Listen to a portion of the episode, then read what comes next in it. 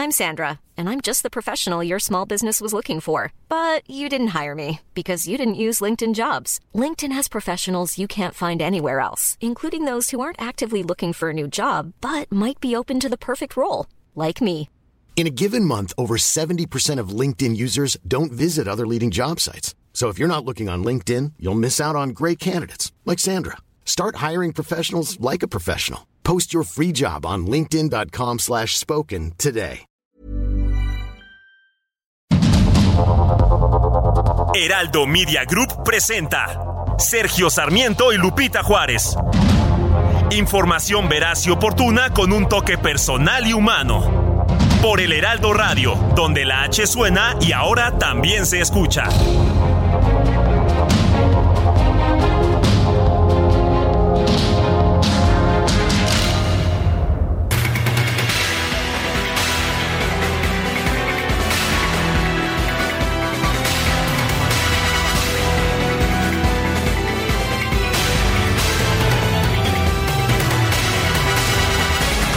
Son las 7 de la mañana con un minuto. Ay, chirrión, como dicen por ahí, Lupita, estamos entrando un minuto tarde aquí al aire.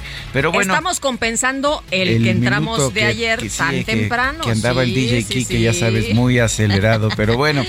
Estamos entrando a las 7 de la mañana con un minuto. Ya escuchó usted a Guadalupe Juárez. Yo soy Sergio Sarmiento. Y lo invitamos a que se quede con nosotros porque pues porque la va a pasar muy bien, la verdad es que se va a divertir, pero además va a quedar muy bien informado.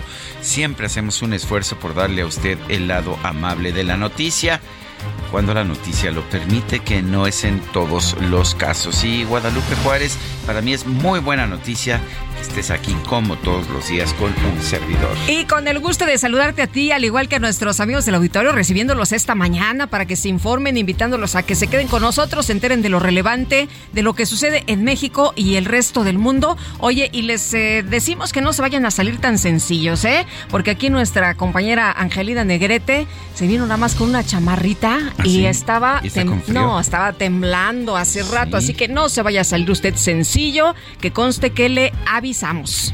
El clima en estos momentos, la temperatura en estos momentos en Benito Juárez, que es desde donde estamos transmitiendo, es de 9 grados. Seguramente en tu pueblo de No, bueno, allá hemos de tener como seis o A ver, cuatro. vamos a ver si, vamos a ver si de una vez rápido, porque ahora todo lo podemos encontrar rápidamente aquí en A internet. 5 grados la Sí, temperatura ay, en ju- tu ay, pueblo. juela, como dirían en el rancho. Bueno, pero pues te parece que nosotros, ya viste que quité el aire acondicionado porque aquí lo ponen a Eres muy amable, eres muy amable, ya aunque puedes quitarte tú, tu abrigo tú y yo sí tenemos. Nosotros somos, yo, Pues, sí. yo vengo muy bien, muy yo bien. también, Sí. yo también. Sí, ni te muestro los calzones que traigo, pero te daría Calzón largo, calzón largo. Haces muy bien, no te vayas, Pues es que tenemos cámaras. No, ¿sabes no qué, te vayas a enfermar, no te vayas a enfermar. Vamos mejor a empezar con la ¿Qué información. día dijiste que es hoy? Hoy es, hoy es miércoles. No, imagínese usted cómo, cómo nos va a encontrar el viernes. Bueno, es miércoles 14 de diciembre de 2022. Vamos a un resumen de la información para empezar esta, este informativo. Bueno, y a través de Twitter, las autoridades de Puebla primero negaron el fallecimiento de Miguel Barbosa. Dijeron que estaba bien, que estaba hospitalizado, pero que estaba muy bien. Hasta se aventaron un comunicado, ¿no? Sí, se aventaron un comunicado diciendo eso y minutos después dijeron pues que había fallecido. Ya se sabía que había sido trasladado en helicóptero a la Ciudad de México. Y bueno, pues ayer falleció Miguel Barbosa, el gobernador del estado de Puebla. Fue trasladado a en un helicóptero al Instituto Nacional de Cardiología tras sufrir un infarto. La información es que cuando llegó ya había fallecido en el traslado. Bueno, la coordinadora de comunicación social del Estado, Verónica Vélez, aseguró que el gobernador Barbosa falleció por causas naturales. Falleció por causas naturales el gobernador del estado Miguel Barbosa Huerta. Expresamos nuestra más sincera y profunda condolencia a su entrañable familia y amigos. Nuestra mayor consternación por la sensible pérdida de un mexicano comprometido con la gente, con su estado y con su país. Verónica Vélez también informó que esta mañana se va a realizar un homenaje de cuerpo presente al gobernador Barbosa en el Congreso del Estado, posteriormente en el Palacio de Justicia y finalmente en Casa Aguayo, donde se espera la asistencia del presidente López Obrador. La coordinadora de comunicación social de Puebla también anunció que la titular de la Secretaría de Gobernación, Ana Lucía Gil Mayoral, será la encargada de despacho del gobierno estatal hasta que el Congreso local nombre a un sustituto, pues que va a terminar con este mandato. Faltan dos años, tengo Así entendido. Conforme a lo dispuesto por la ley, la secretaria de Gobernación, Ana Lucía Gil Mayoral, asumirá la condición de encargada de despacho del gobernador del Estado de Puebla. En tanto, el Congreso del Estado, en estricto acatamiento de la Constitución del Estado, nombra a quien deba suplir la falta absoluta de nuestro gobernador Barbosa. El presidente López Obrador escribió un mensaje en su cuenta de Twitter en el que lamenta la muerte del gobernador y expresa sus condolencias a sus familiares, amigos y a su pueblo. El subsecretario de Seguridad Pública Federal, Ricardo Mejía, lanzó en redes sociales el hashtag Yo sí conozco a Mejía Luego de yo que sí lo conozco. Yo ¿eh? sí lo conozco. lo hemos entrevistado sí, aquí. Sí, cómo no. Luego de que llamó a sus simpatizantes a protestar en contra de los resultados de la encuesta para designar al coordinador de los comités de defensa de la Cuarta Transformación en Coahuila. Cabe señalar que él eh, pues ha dado a conocer que no está de acuerdo con los resultados de la encuesta, pero que además él tiene datos confiables de una encuesta que él realizó donde pues no eh, tienen los mismos resultados, ¿no? Y bueno, pues eh, lo que estamos viendo, Sergio, ahí rápidamente lo que dijo el presidente Andrés Manuel López Obrador, que quien quiera participar tiene que aceptar los resultados de las encuestas. La ministra de la Suprema Corte de Justicia, Norma Piña, admitió a trámite un recurso presentado por la Comisión Nacional de Derechos Humanos en contra del comunicado del INE del pasado 30 de octubre en el que señala que la titular de la CNDH, Rosario Piedra, tiene una prohibición constitucional expresa para intervenir en temas de índole electoral. Por su parte, el INE interpuso una impugnación en contra del comunicado de la CNDH en el que se pronuncia a favor de la reforma electoral del presidente López Obrador y recomienda la transformación del INE. No que la CNDH no puede participar, no puede intervenir en estos temas. Es lo que dice la Constitución, es lo que dice el INE y ahora veremos qué dice la Suprema Corte. Bueno, pues parece que la CNDH se pasa la ley por ya sabe usted dónde. ¿Por dónde? Bueno, mejor ahí lo dejo, está bien. El Pleno del Senado realizó este martes la primera lectura del dictamen del llamado Plan B en materia electoral. Se espera que en la sesión de hoy se discuta y se vote el proyecto. Se espera una sesión maratónica. Bueno, y el presidente nacional del PRI, Alejandro Moreno, aseguró que la bancada tricolor en el Senado va a votar en contra del llamado Plan B al considerar que esta medida daña el régimen democrático del país.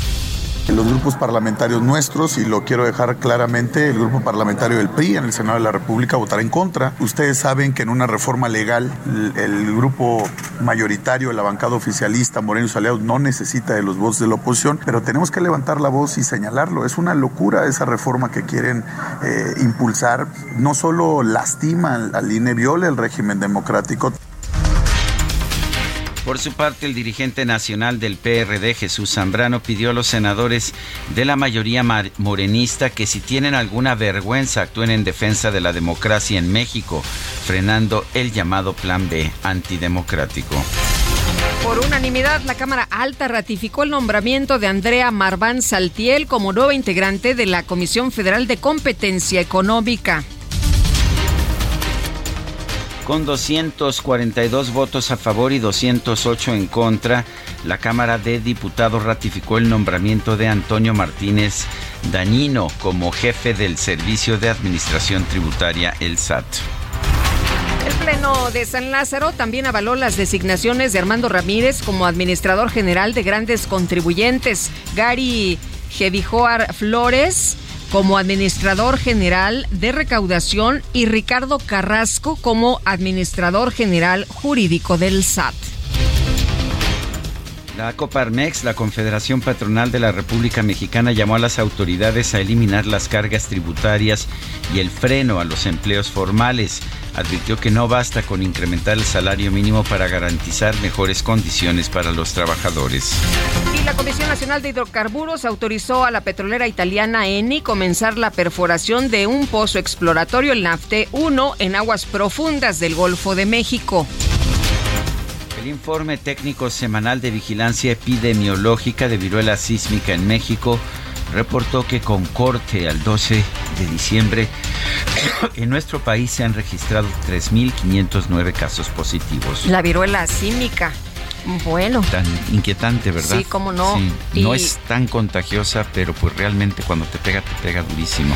Y un grupo de padres de familia pidió la intervención de la Secretaría de Relaciones Exteriores para ayudar a regresar a México a los integrantes de un equipo de fútbol sub-15 de la Academia del Atlante, los cuales quedaron varados en Perú por las protestas registradas en ese país tras la destitución del expresidente Pedro Castillo. Sabemos también de otras personas que están atoradas, que están varadas, ya nos estuvieron comunicando. Nuestra amiga y, comentarista Beata, Beata Boina. y también otras personas. iba a escalar allá Iba a ir a hacer un, un recorrido por estas rutas, la ruta de la polaca que, que ella eh, pues se postea ahí en sus redes y resulta que se quedó varada, pero también en Twitter nos han estado posteando información de personas que siguen ahí varadas.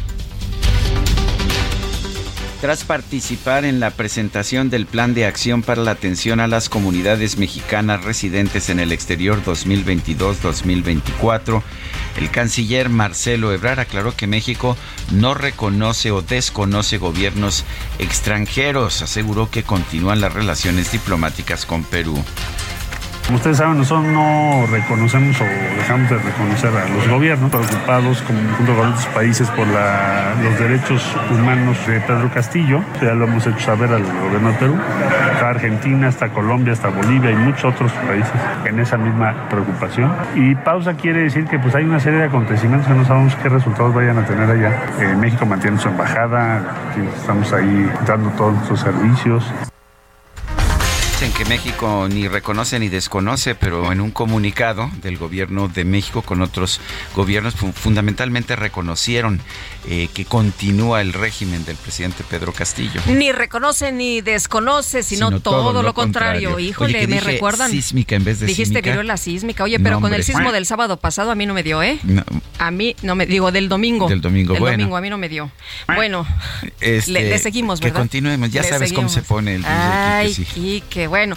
La presidenta del Perú, eh, Dina Boluarte, anunció que va a hablar con sus homólogos de México, Colombia, Argentina y Bolivia, luego de que estos emitieron, como ya lo mencionaba Sergio, un comunicado en defensa del expresidente Pedro Castillo.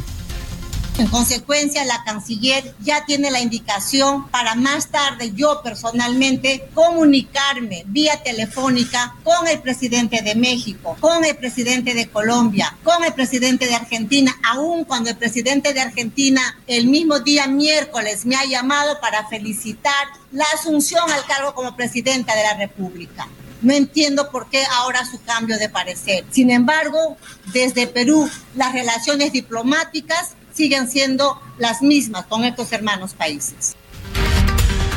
Las autoridades de Perú reportaron la muerte de otras cinco personas durante las protestas registradas en Arequipa y Apurímac en contra del gobierno de la presidenta Dina Boluarte.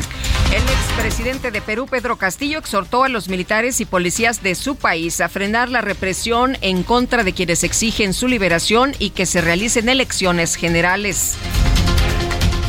El uh, expresidente de México, Felipe Calderón, tendrá, eh, pues tendrá residencia en España.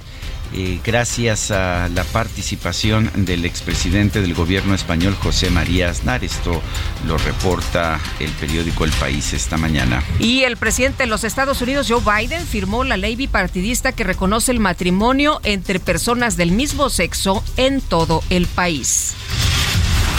En información deportiva, la selección de Argentina, liderada por el delantero del Paris Saint-Germain, Lionel Messi, se convirtió en la primera finalista de la Copa del Mundo de Fútbol al derrotar a Croacia por un contundente marcador de 3 a 0. Y la Federación Alemana de Fútbol anunció la creación de un grupo de exjugadores de renombre para reconstruir la selección de ese país luego de que quedó eliminada en la primera ronda de la justa mundialista.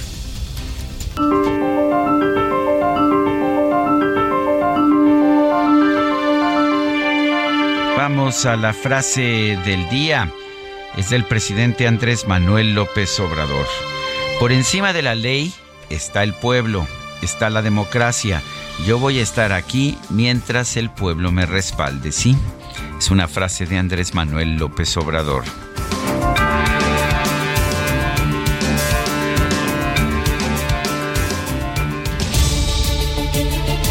Bueno, y las preguntas. Ya sabe usted que la sección favorita del DJ Kike es la sección de las preguntas. Está siempre atento, está siempre votando. De hecho, no sé cómo le hace porque tiene, eh, que yo sepa, una sola credencial del INE, pero vota en repetidas ocasiones. Me han dicho, eh, hace, tiene un sistema que se llama el carrusel, no sé cómo le hace, pero Bueno, pero parecido al plan B. Pues eh, no sé si sea parecido al plan B, pero bueno, la pregunta de ayer fue la siguiente. ¿Logrará el presidente López Obrador hacer aprobar su reforma electoral, el Plan B, antes del cierre del periodo ordinario de sesiones, que es el próximo 15, o sea, mañana, 15 de diciembre? Nos dijo que sí el 27%, que no el 59.3%, quién sabe 13.6%, recibimos 3.301 votos. Yo la verdad pienso que sí lo va a lograr, tiene control absoluto sobre la Cámara de Diputados la que sigue, por favor. Ay, sí, está bien. No, no me distraigo, mi querido DJ que ya coloqué en mi cuenta personal de Twitter, arroba Sergio Sarmiento, la siguiente pregunta. ¿Qué logra la reforma de las leyes secundarias en materia electoral? Abarata las elecciones, nos dice 7.5%. Fortalece a Morena, 84.1%. No sabemos. 8.4%. En 49 minutos hemos recibido 813 votos. Las destacadas de El Heraldo de México.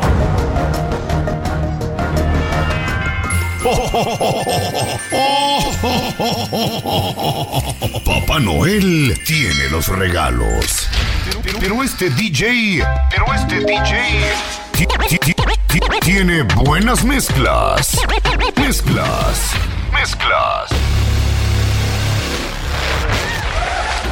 Ay, el DJ Kike ya anda compitiendo con Santa. No, no, bueno, esto ya está ya se está saliendo de control. Itzel González, ¿cómo te va? Muy buenos días. Muy buenos días, Lupita, Sergio, queridos destacalovers, compitiendo con nuestra... Ya en otra dimensión, ¿eh? Es que por eso no estaba tan atento en las secciones anteriores y nutriendo las canciones que el Grinch bailaría como loco encerrado en su pieza. Oigan, ayer bastante participación, nos propusieron La Chica Plástica, Engordarás en Navidad, bailando solo...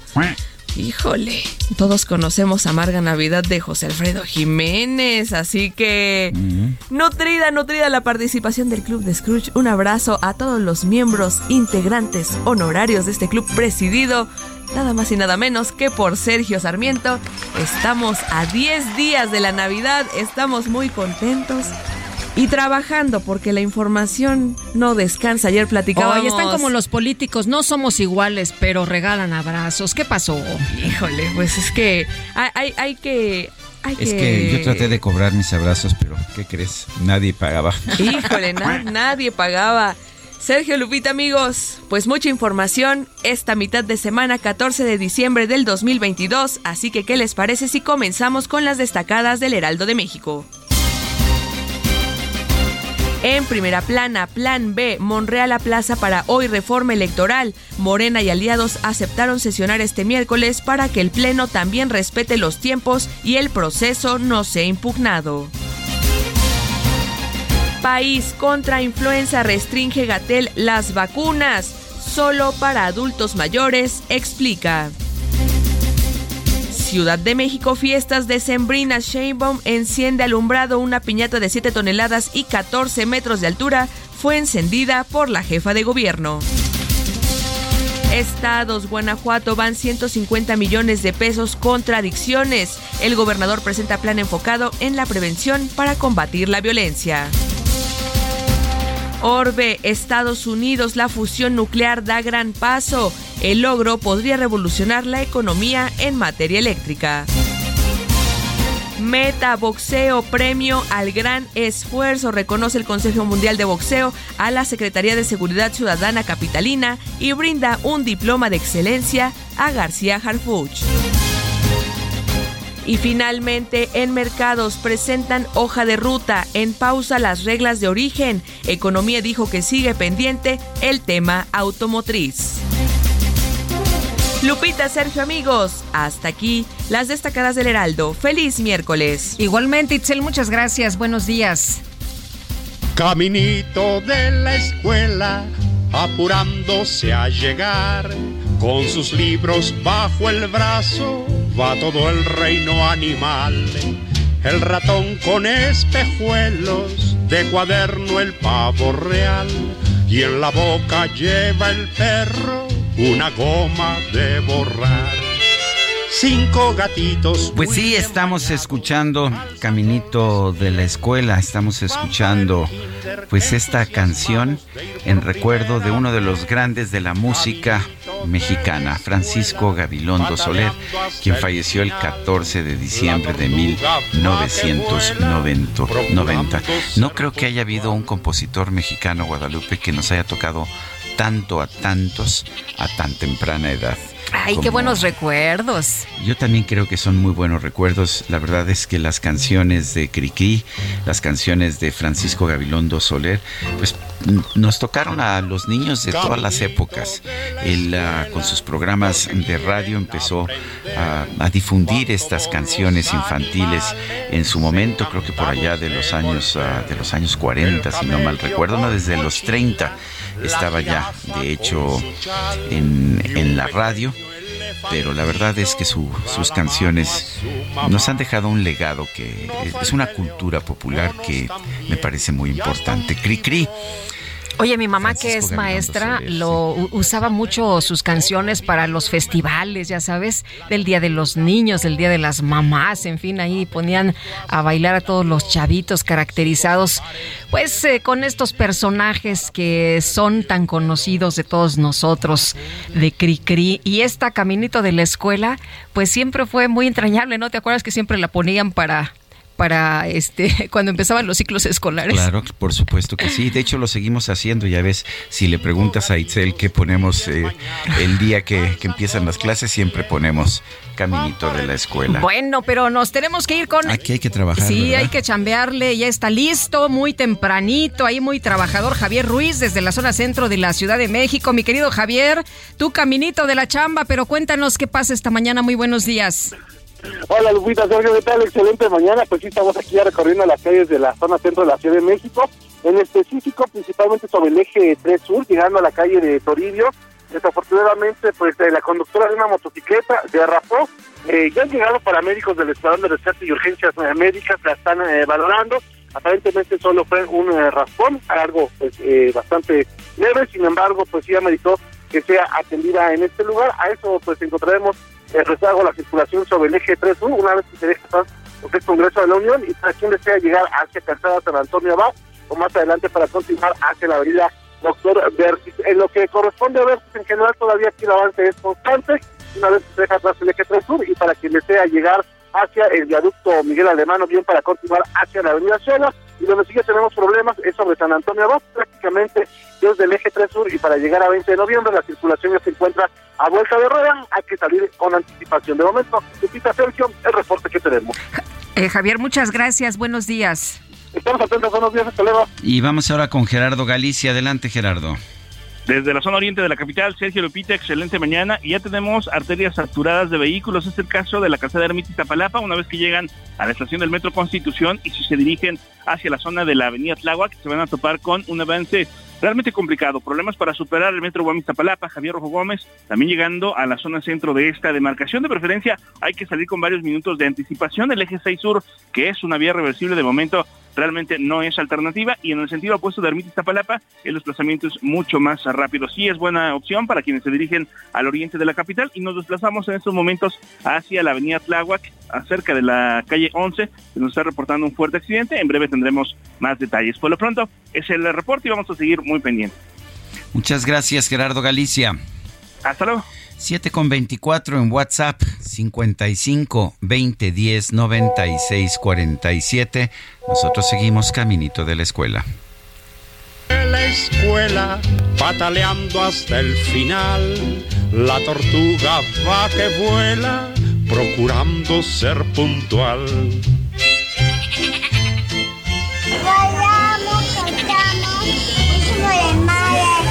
¿Qué?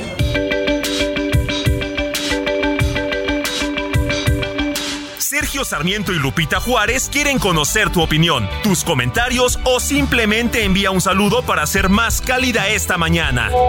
Envía tus mensajes al WhatsApp 55 20 10 96 47.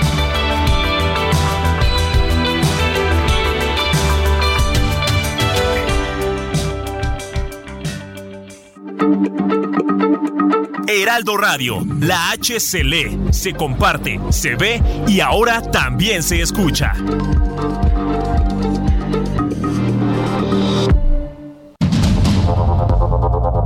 Continuamos con Sergio Sarmiento y Lupita Juárez por el Heraldo Radio.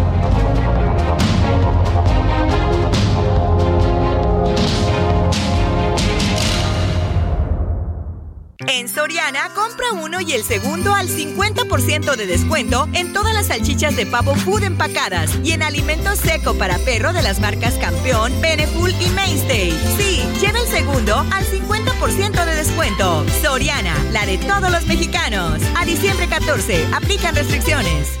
Primero verás qué pasa la Un día como hoy, en 1990, falleció en Texcoco, Estado de México, Francisco Gabilondo Soler. Fue un cantautor mexicano de música infantil, famoso por presentar durante muchos años un programa de radio enfocado a los niños, para el cual creó al personaje Cricri, el grillito cantor. ¿Quién es el que anda aquí? Es Cricri, es Cricri. Caminito de la escuela. Sus canciones siguen siendo famosas en México y Latinoamérica y han sido traducidas a distintos idiomas. Era un aficionado a aprender, así que aprendió todo lo que pudo, especialmente geografía, matemática, astronomía, cuentos y música. Estos dos últimos los aprendió mejor, de modo que los combinó. Decía que la escuela le aburría, por lo que solo cursó hasta el sexto grado de educación básica.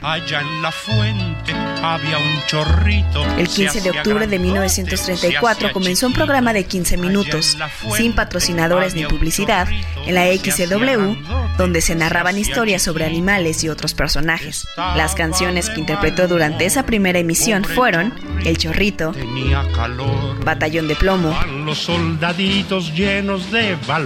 Bombón Hubo un 1 Con murallas de membrillo. y El Ropero. Toma el llavero, abuelita, y enséñame tu ropero. El programa se mantuvo al aire durante 27 años, siendo su última emisión el 30 de julio de 1961. Además, fue uno de los fundadores de la Sociedad de Autores y Compositores de México. Falleció por una enfermedad cardíaca a los 83 años. Sus restos fueron depositados en el Panteón de Orizaba, Veracruz. En 1963 se estrenó la película Cricri el Grillito Cantor, protagonizada por Ignacio López Tarso y Marga López, sobre la vida de Gabilondo Soler desde su niñez hasta sus últimos años en los que ya no hacía su programa.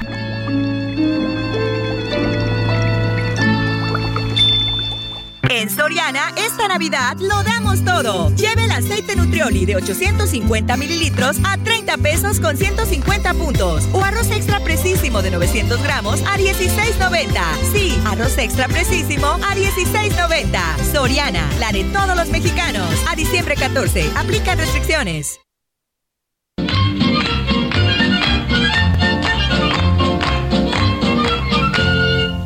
En la ratonera ha caído un ratón. con sus dos pistolas y su traje de cowboy. Ha de ser gringuito porque siempre habla inglés. Jamás de ser güerito y tener grandes los pies. El ratón vaquero sacó sus pistolas, se inclinó el sombrero y me dijo a solas.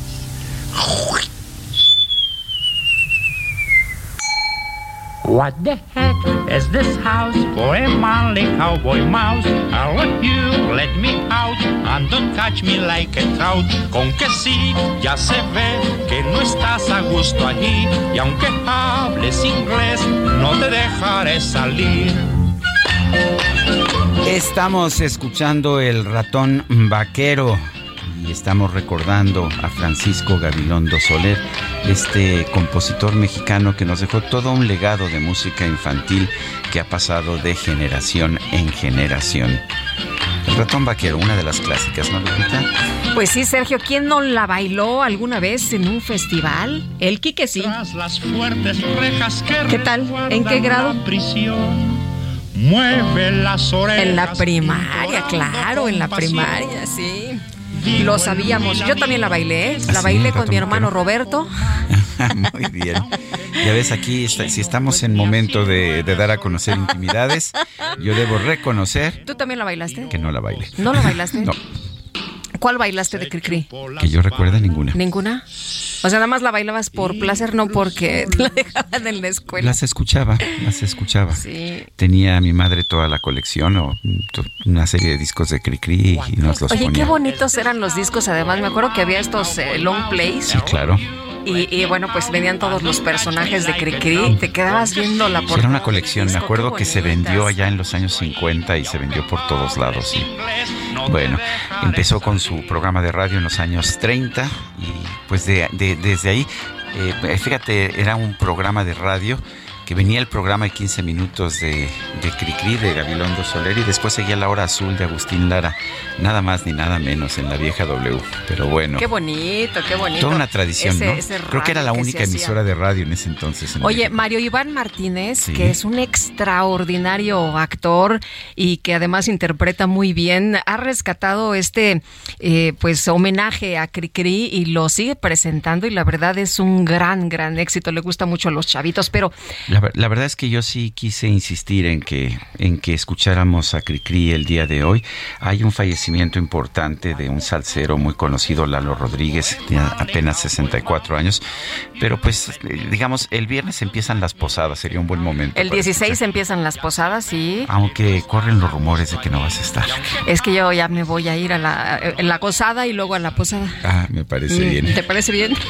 Bueno. Bueno. pues vámonos a los mensajes. Dice Shehoa, desde aquí ya se ve el fin de semana. Está clarísimo que el Congreso nos está traicionando al aprobar la voluntad de López pisoteando la Constitución. Pregunta seria, ¿cómo le hacemos ahorita los de a pie para evitar el asesinato de nuestra democracia si las elecciones van a estar arregladas de antemano? Saludos cariñosos de Amy Shehoa. Dice otra persona, productivo miércoles de plaza, se aplazó para hoy lo inevitable en la Cámara de Senadores, ojalá que no. Rodolfo Contreras, desde Querétaro, no está programada ya la, la votación y discusión, ayer fue la primera lectura, por lo menos hay que reconocerle a Ricardo Monreal es que no han omitido trámites, se han hecho los trámites, aunque la planadora de Morena pues ha entrado, eh, lo, lo que me pareció absurdo es que el propio Ricardo Monreal hizo una lista de los 21 irregularidades constitucionales, pero llegó el secretario de Gobernación, Adán Augusto López Hernández, y dijo, pues no importa, metemos 15 de estas, aunque, aunque violen la Constitución. Sí, dijo no, no, no, no, no, no. Y como pues se lo ordenó el presidente, así, así van a quedar las cosas. Oye, buenos días, nos dice Alejandro Cruz de Atizapán. ¿Cuánta razón tiene Jaque Mate que Dios lo perdone y lo reciba en su santa gloria? Descanse en paz, señor Barbosa. Bueno, pues son las 7 con 38 minutos. Miguel Barbosa, gobernador de Puebla, falleció ayer martes, tenía 63 años, padecía de diabetes desde hace tiempo, falleció aparentemente de un paro cardíaco, eh, pero pues todos sabemos que desde hace mucho tiempo padecía de diabetes, perdió un pie por la diabetes, eh, también ah, había perdido casi completamente la vista. Yo lo vi la última vez si, no mal recuerdo, por ahí de marzo, marzo o abril, en el Festival de las Ideas.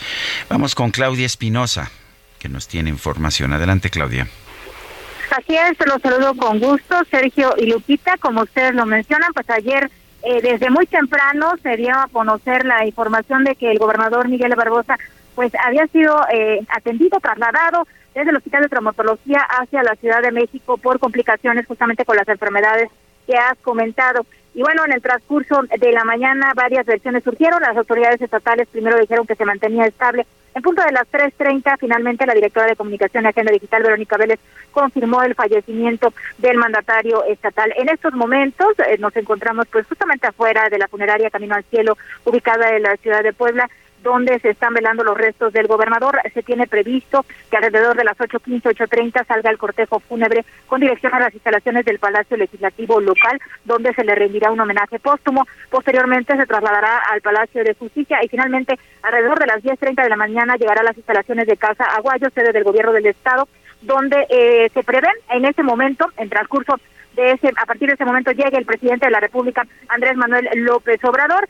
Se tiene previsto también que después, en el transcurso de la tarde, las casas de las puertas de Casa Guayo queden abiertas para que todos los poblanos le den el último adiós a Miguel Barbosa, que se sabe ya ahora será sepultado en Sinacatepec, en Tehuacán, su tierra natal. Eso es lo que ha ocurrido. Diferentes actores políticos, sociales estuvieron en el transcurso de la noche llegando a la funeraria. Eh, Claudia, ¿qué es lo que sigue? ¿Ya asumió la, la eh, interina, la gobernadora interina? Así es, será eh, encargada de despacha Ana Teresa, eh, Ana Lucía Gil, será, eh, ya es la secretaria de Gobernación, es la encargada de despacho. El Congreso del Estado tiene 10 días para señalar el procedimiento para el gobernador sustituto por los dos años que quedan en este periodo de gobierno. Ya los diputados son los encargados de elegir al sustituto de Miguel Barbosa. Así es, será el Congreso del Estado. Muy bien, muchas gracias Claudia, buenos días. Muy buen día. Bueno, y Vámonos con la conferencia. Sí, esta mañana en la conferencia de prensa el presidente López Obrador lamentó el fallecimiento del gobernador de Puebla, Miguel Barbosa. Vamos a escuchar. Lamentar mucho la pérdida, el fallecimiento de Miguel Barbosa, nuestro compañero y gobernador del estado de Puebla. Nos eh, conmovió a todos y vamos a reunirnos a las once y media. Vamos a ir a Puebla a rendirle un homenaje bueno, pues ahí el presidente anunciando que estará en Puebla esta mañana para acompañar a Miguel Barbosa. Ayer en su cuenta de Twitter, eh, de manera muy sentida, escribió precisamente el presidente, sobre el fallecimiento de Barbosa. Eh, la verdad es que nosotros tuvimos oportunidad de hablar con él en varias ocasiones. Yo lo entrevisté también en varias ocasiones. Eh, tuvo un cambio, un cambio muy radical. Acuérdense que en un principio en el PRD él se oponía a este movimiento separatista que hizo Andrés Manuel López Obrador y después se unió a este movimiento cuando eh, pues cuando vio que tenía la posibilidad de ser candidato al gobierno. yo, yo lamento su muerte, la verdad siempre tuve una relación cordial y, ah, quizás un poco distante, pero cordial, lo vi eh, todavía este año en el Festival de las Ideas, lo, lo entrevistamos Guadalupe y yo en varias ocasiones, yo también en televisión. Oye, siempre tomaba la, llamada, ¿eh? siempre tomaba. Le, hablabas a las 5 de, la mañana y decía, a ver, sí, aquí ando. Era muy trabajador, ya en los últimos años había perdido visión, este, y ya estaba muy delicado. Yo la última vez que lo vi eh, lo, sentí muy frágil y ya tampoco con, con, ideas muy claras. No, muy polémico también. Sí, muy polémico y sí vale la pena decirlo. Yo lamento la, el fallecimiento de, de, de este gobernador como de cualquier persona, pero no puedo olvidar esta declaración que hizo cuando fallecieron en un accidente de helicóptero en diciembre, eh, precisamente del 2018, si no mal recuerdo, Lupita, o del 2019. Eh, bueno, eh, era, era un mes de diciembre en que en un accidente Además, de helicóptero... un 24, ¿no? fallecieron unos días después de que Marta Erika Alonso tomó el poder como gobernadora de Puebla. diez días después, justamente. y que falleció en un accidente eh, de helicóptero junto con su esposo Rafael Moreno Valle, ex eh, gobernador de Puebla y en, ese entonces senador, hizo estas declaraciones a Miguel Barbosa no es porque hay gente que me dice que no debería ni recordarlo, pues a ver, la historia es la historia y allá está. Estas son las declaraciones que hizo Miguel Barbosa. Fueron polémicas entonces, lo siguen siendo. Y así fue como ganamos en muchas partes del Estado. Todos los que ganamos el primero de julio del 2018, porque yo gané, me la robaron, pero los castigó Dios. 19 meses. Los castigó Dios. Eso es lo que dijo Miguel Barbosa. Yo no creo que Dios castigue matando a, gente. No es por lo menos mi concepto de Dios. No soy un hombre religioso, pero mi idea de Dios sería algo completamente distinto. No un Dios que mata gente, pero pues también dentro de su mandato muere Miguel Barbosa. Descanse en paz y espero que pues uh, si hay vida después de la muerte, que reconsidere este tipo de, reflexiones que hizo porque no me parecen justas en el sistema político mexicano. Me parece que debemos aprender a que los rivales son rivales y que podemos tener visiones políticas distintas, pero que eso no significa que debamos desearle la muerte a nadie. Pues no. Y bueno, pues ayer hubo muchos comentarios sobre estas declaraciones de Miguel Barbosa. Descanse en paz, Miguel Barbosa. Por cierto, que el accidente de Marta Erika y de Rafael Moreno fue en el 2018. Bueno, y vamos a cambiar de tema por unanimidad de 449 votos. El Pleno de la Cámara de Diputados aprobó la convocatoria al proceso de elección de los cuatro consejeros del INE para el periodo 2023-2032. Elia Castillo, nos tienes todos los detalles. Adelante, buenos días.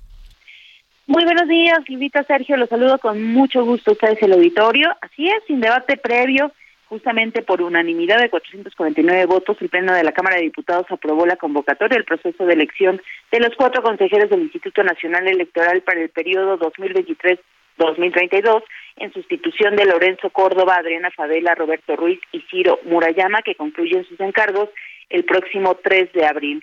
De acuerdo con lo establecido por los coordinadores parlamentarios, la Junta de Coordinación Política presentará ante el Pleno la propuesta para la designación de los cuatro nuevos integrantes del Consejo General del INE el 27 de marzo del 2023 a fin de ser votado en la siguiente sesión.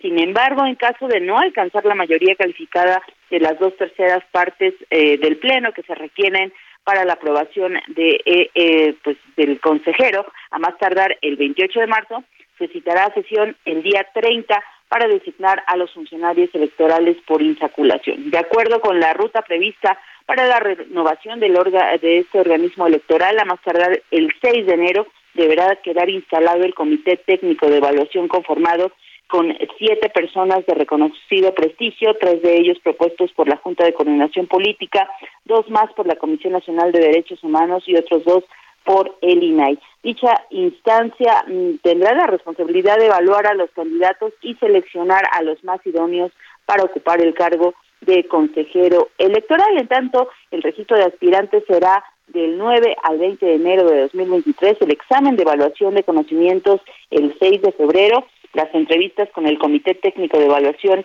del 6 al 10 de marzo y la selección de los mejores evaluados para integrar cuatro listas de cinco nombres unas quintetas a más tardar el 22 de marzo. Este es el reporte que les tengo. Elia, muchas gracias. Muy buenos días.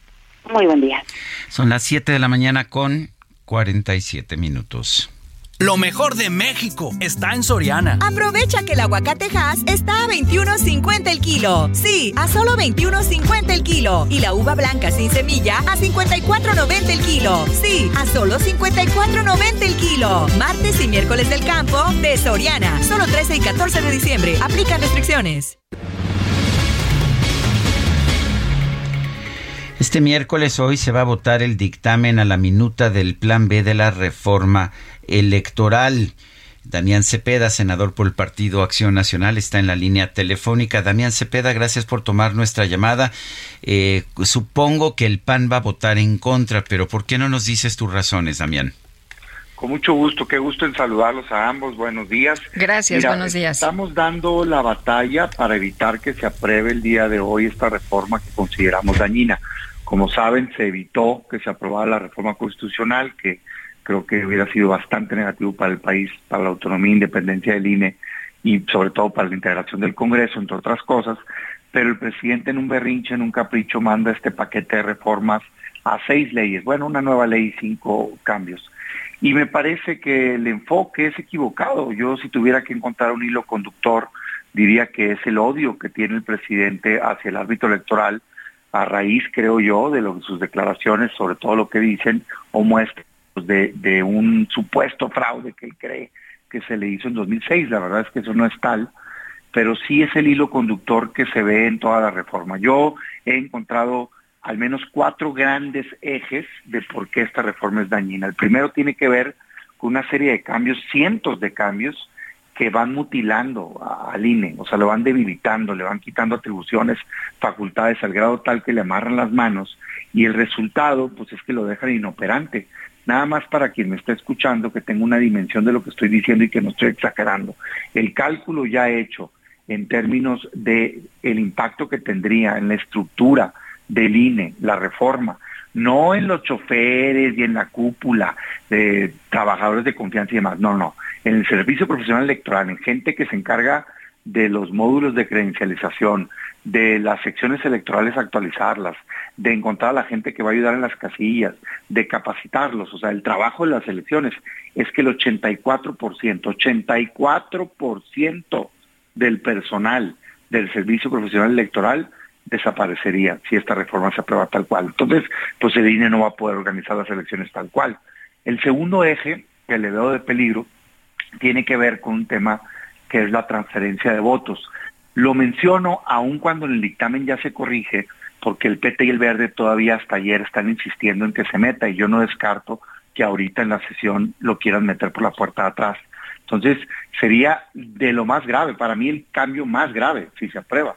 ¿Por qué? ¿Qué implica esto? Que aunque la gente no vote por un partido, le regalen los votos a través de un convenio, un papelito que diga tú vales 6%, tú vales 4%.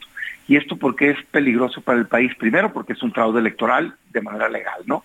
Pero segundo, porque le das vida artificial a los partidos que no cumplirían con el 3% mínimo para seguirse manteniendo como partido político y le regalarías el porcentaje. Pero eso derivaría en dos cosas muy graves.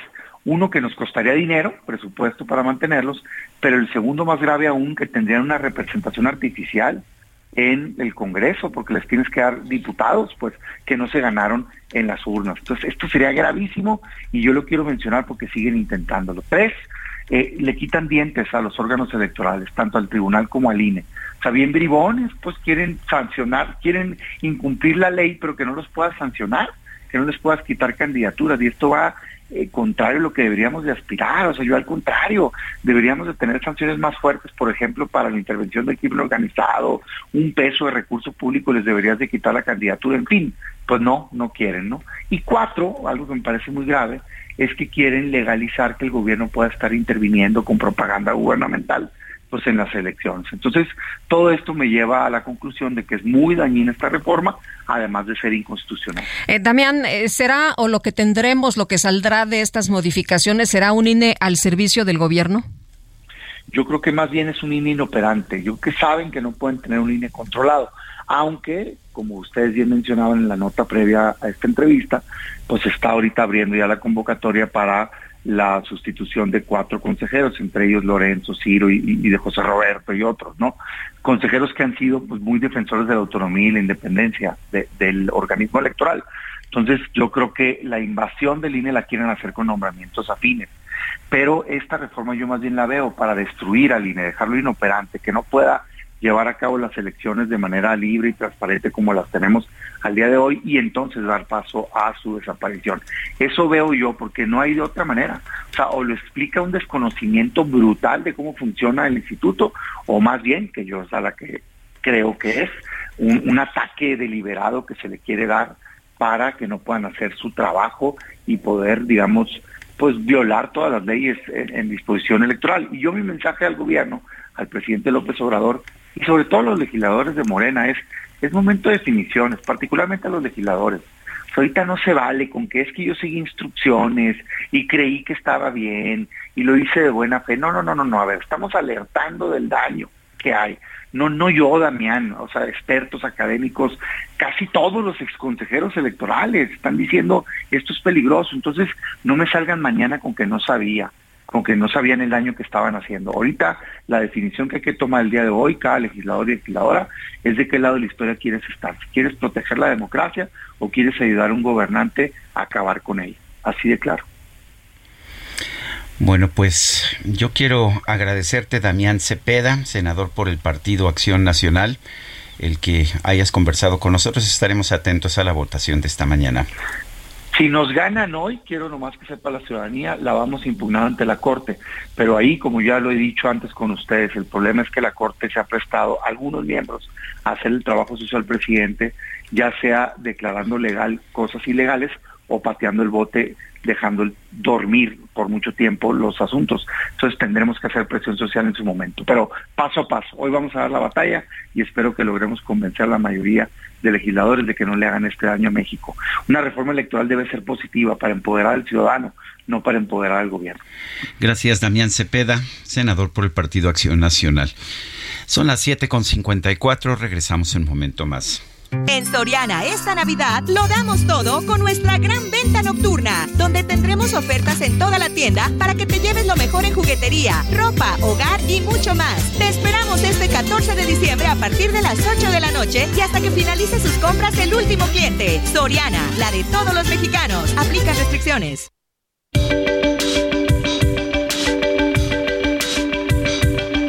Sergio Sarmiento y Lupita Juárez quieren conocer tu opinión, tus comentarios o simplemente envía un saludo para ser más cálida esta mañana. Envía tus mensajes al WhatsApp 55 20 10 96 47.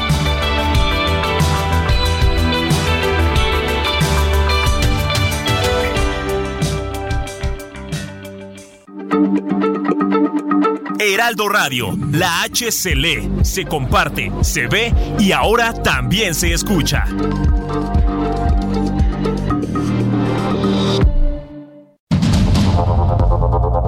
Continuamos con Sergio Sarmiento y Lupita Juárez por el Heraldo Radio.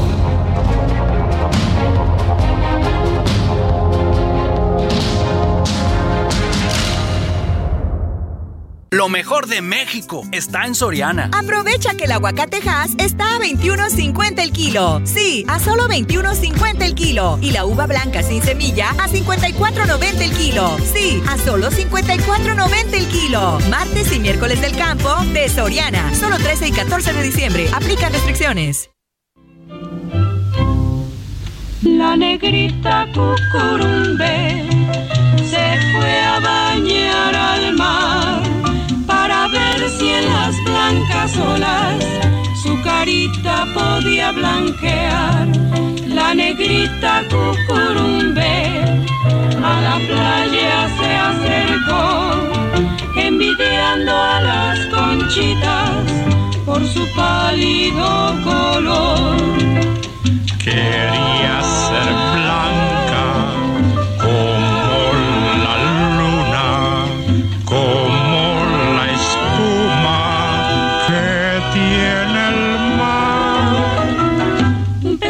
con bombín se le acercó y quitándose la bomba. Pues sí, seguimos escuchando música de Francisco Gabilondo Soler. Esta se llama Cucurumbe. Pues que no ve que así negra es tan bonita. Qué bonita su carita. Sí, me gusta. Fue de los primeros autores y, y más eh, infantiles que se atrevió a tocar el tema de la discriminación racial en distintas formas. Y me parece que esta canción es una de ellas. Eh, Hay gente que ahora no, no lo considera políticamente correcto. A mí me parece, me parece que eran canciones que decían lo que había que decir. Pero en fin, tenemos mensajes de nuestro Así es, y nos eh, dice eh, una persona de nuestro auditorio, Batiato, cuando la gobernadora y esposo murieron en helicóptero, Barbosa dijo que era castigo de Dios. Ayer murió en helicóptero, es karma. Bueno, hay quien dice que se murió mientras era trasladado a un hospital de la Ciudad de México, pero tenemos más. Dice otra persona, en los hospitales privados ya se aplica la vacuna tetravalente contra la influenza. La pagamos con gusto gusto. Ayudaría mucho o ayudarían mucho otras opciones para COVID y no solo la Abdala, Efrem Porras. Yo estoy de acuerdo. Ya deberíamos tener una situación en que se pudiera importar libremente las, las vacunas contra el COVID. Sí, porque lo que nos dicen es que el, refuerzo por lo pronto para los niños va a ser la Abdala. Hola, buenos días. Un gusto iniciar con las canciones de Cricri, gratos recuerdos de mi niñez. Gracias, Sergio y Lupita, es lo que nos dice Luz García. Bueno, y en su sección ¿Quién es quién en las mentiras? Ana Elizabeth García Vilchis aseguró que la oposición está desquiciada, que se desquicia, eso es lo que dijo por el plan B de la reforma electoral, señala a medios de comunicación y a periodistas por la cobertura que se le da al tema. Entre ellos me mencionó a mí, a Sergio Sarmiento. Vamos a escuchar. Eh, aquí en la pantalla, más o menos dos semanas de cobertura eh, con lo que tiene que ver de la reforma electoral.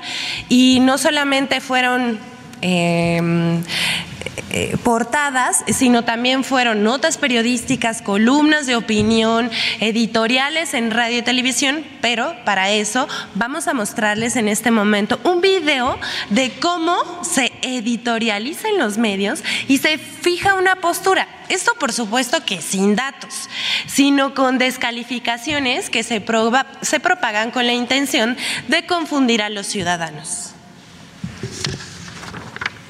El famoso Plan B es una iniciativa que ha salido del hígado, del hígado del presidente Andrés Manuel López Obrador. No hay otro propósito en la iniciativa más que debilitar, golpear al Instituto Nacional Electoral. De hecho, eh, en los, ah, pues en las muchas páginas que tiene esta iniciativa se señala que, que el Instituto Nacional Electoral es uno de los ejemplos de más nocivos de los de lo que los gobiernos neoliberales eh, determinaron como proliferación de instituciones descentralizadas y autónomas. En vez de garantizar elecciones libres, confiables, democráticas, auténticas, dice, ha convertido a una élite académica en garante de abusos en el uso del gasto público y cómplice protectora de conductas electorales fraudulentas e ilegales.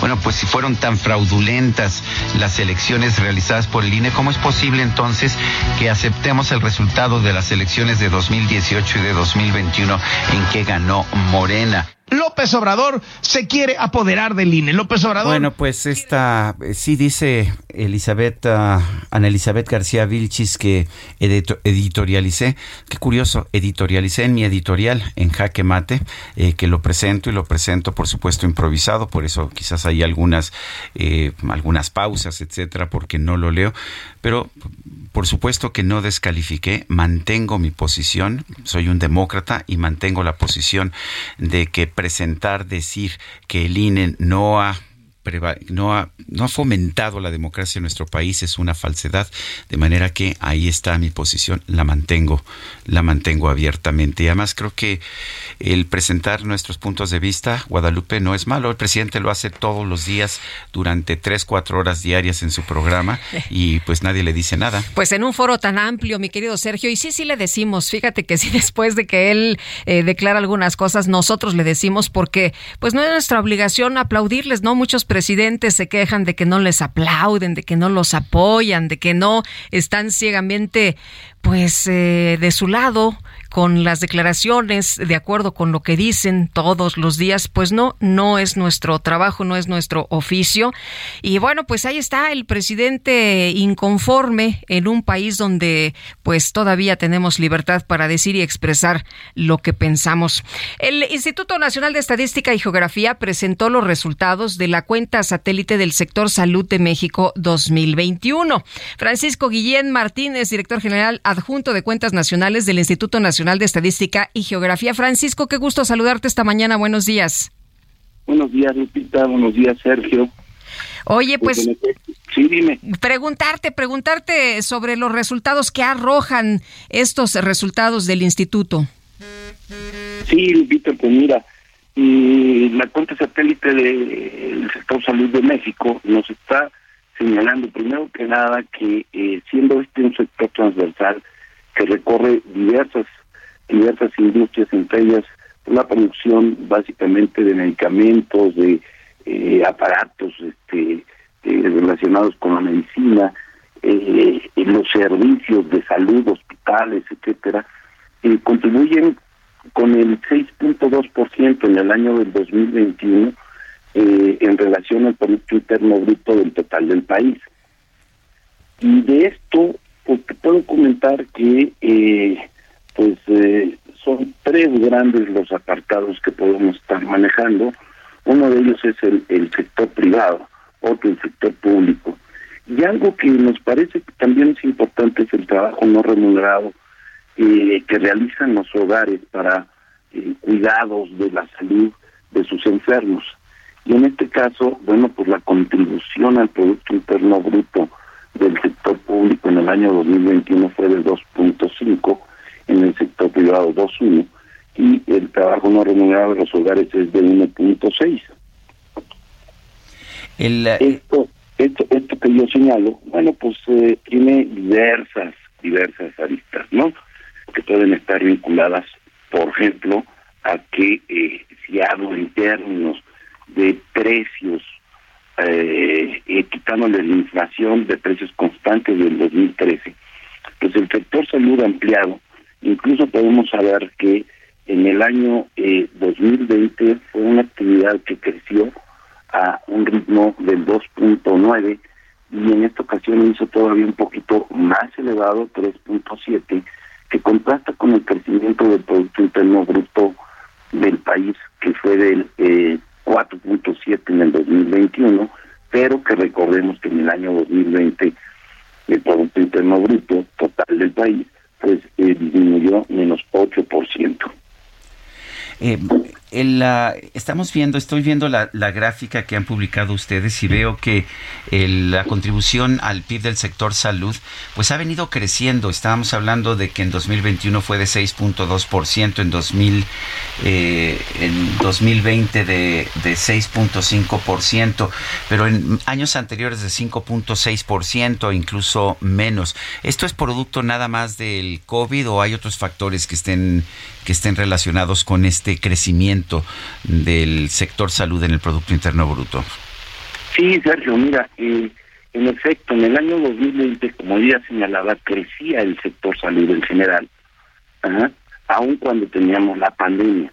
Obviamente, eh, la contribución del, al Producto Interno Bruto en 2019 rondaba en las cifras que tú señalas de 5.6% más o menos, se eleva en el año 2020 al 6.5 por efecto mismo de la de la pandemia, todos los esfuerzos que se estuvieron generando precisamente eh, pues para dar los servicios de salud en términos de, el COVID-19, pues hace necesariamente que su contribución aumente por esa razón al 6.5.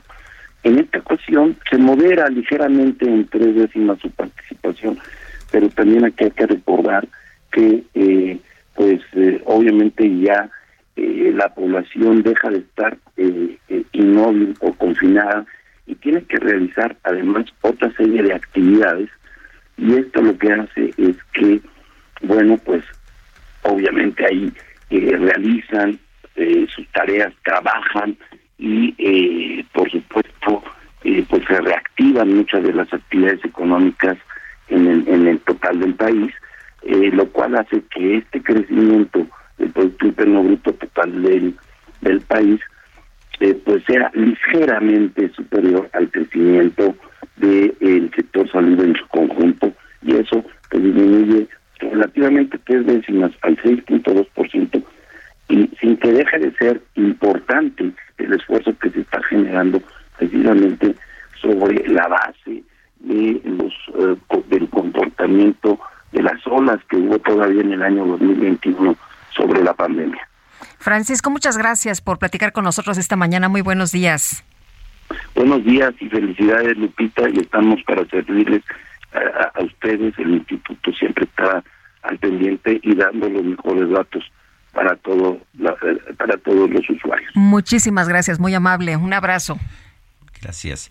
Qué importante tener información fidedigna para que no nos salga cualquiera con que tiene otros datos. Ahí están los datos del INEGI y debo reconocer que es una de las instituciones que siguen operando de manera de manera muy confiable hasta, hasta donde yo puedo ver. Sigo teniéndole confianza a los datos del INEGI porque siento que siguen siendo sólidos. Son las 8 con 12 minutos en una carta dirigida al presidente del Senado, Alejandro Armenta, y al presidente de la Junta de Coordinación Política, Ricardo Monreal, ex consejeros del Instituto Nacional Electoral y del IFE también señalaron el impacto que podría tener para la democracia en México la aprobación del Plan B de reforma electoral. Tenemos en la línea telefónica a Benito Nasif. Él fue consejero electoral del INE precisamente. Benito, ¿cómo estás? Buenos días. Hola Sergio, muy buenos días, muy buenos días Lupita. Hola, ¿qué tal Benito? Buenos días. Cuéntanos, ¿por qué piensan ustedes que podría tener un efecto tan dañino este plan B? Bueno, por varias razones, eh, eh, Sergio. Eh, en primer lugar, por la forma en que se está aprobando con eh, faltas al procedimiento legislativo. De hecho, la carta es un llamado a eh, seguirlos eh, tal como están establecidos en, en la ley y no obviar y dispensar trámites, tener una deliberación apropiada para la modificación de una institución tan importante como el como el INE eh, es indispensable. Y luego por el eh, por también razones de fondo, porque las propuestas como por ejemplo eh, desaparecer el 80% de las plazas del servicio profesional electoral, particularmente las que están directamente involucradas en la organización de las de las elecciones en los en las juntas distritales eh, pues es una amputación eh, eh, mayúscula que afectará la capacidad del instituto de realizar pues elecciones siguiendo los estándares de administración electoral a los que estamos acostumbrados, que son de los más altos del mundo.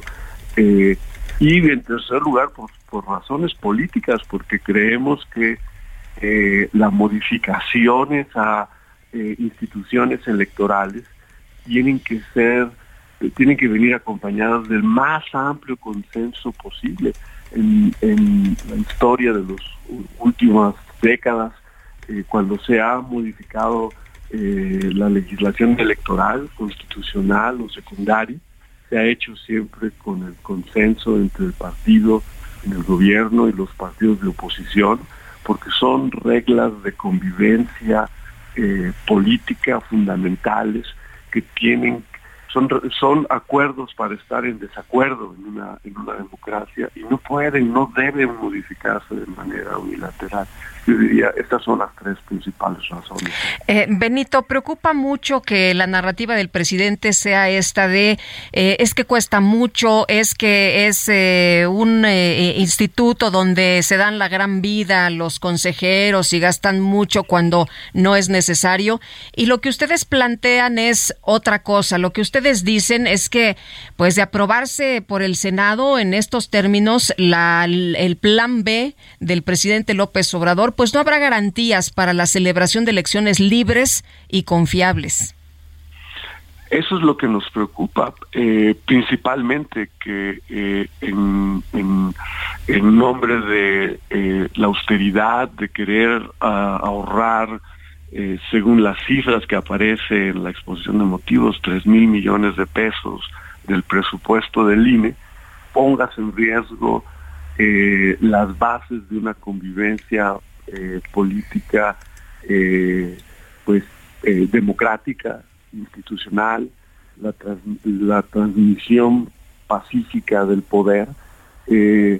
por eso nuestro llamado es un llamado a la moderación, a la prudencia, a la apertura al diálogo y a escuchar las posiciones diferentes que existen en torno, en torno a ese tema, ¿no?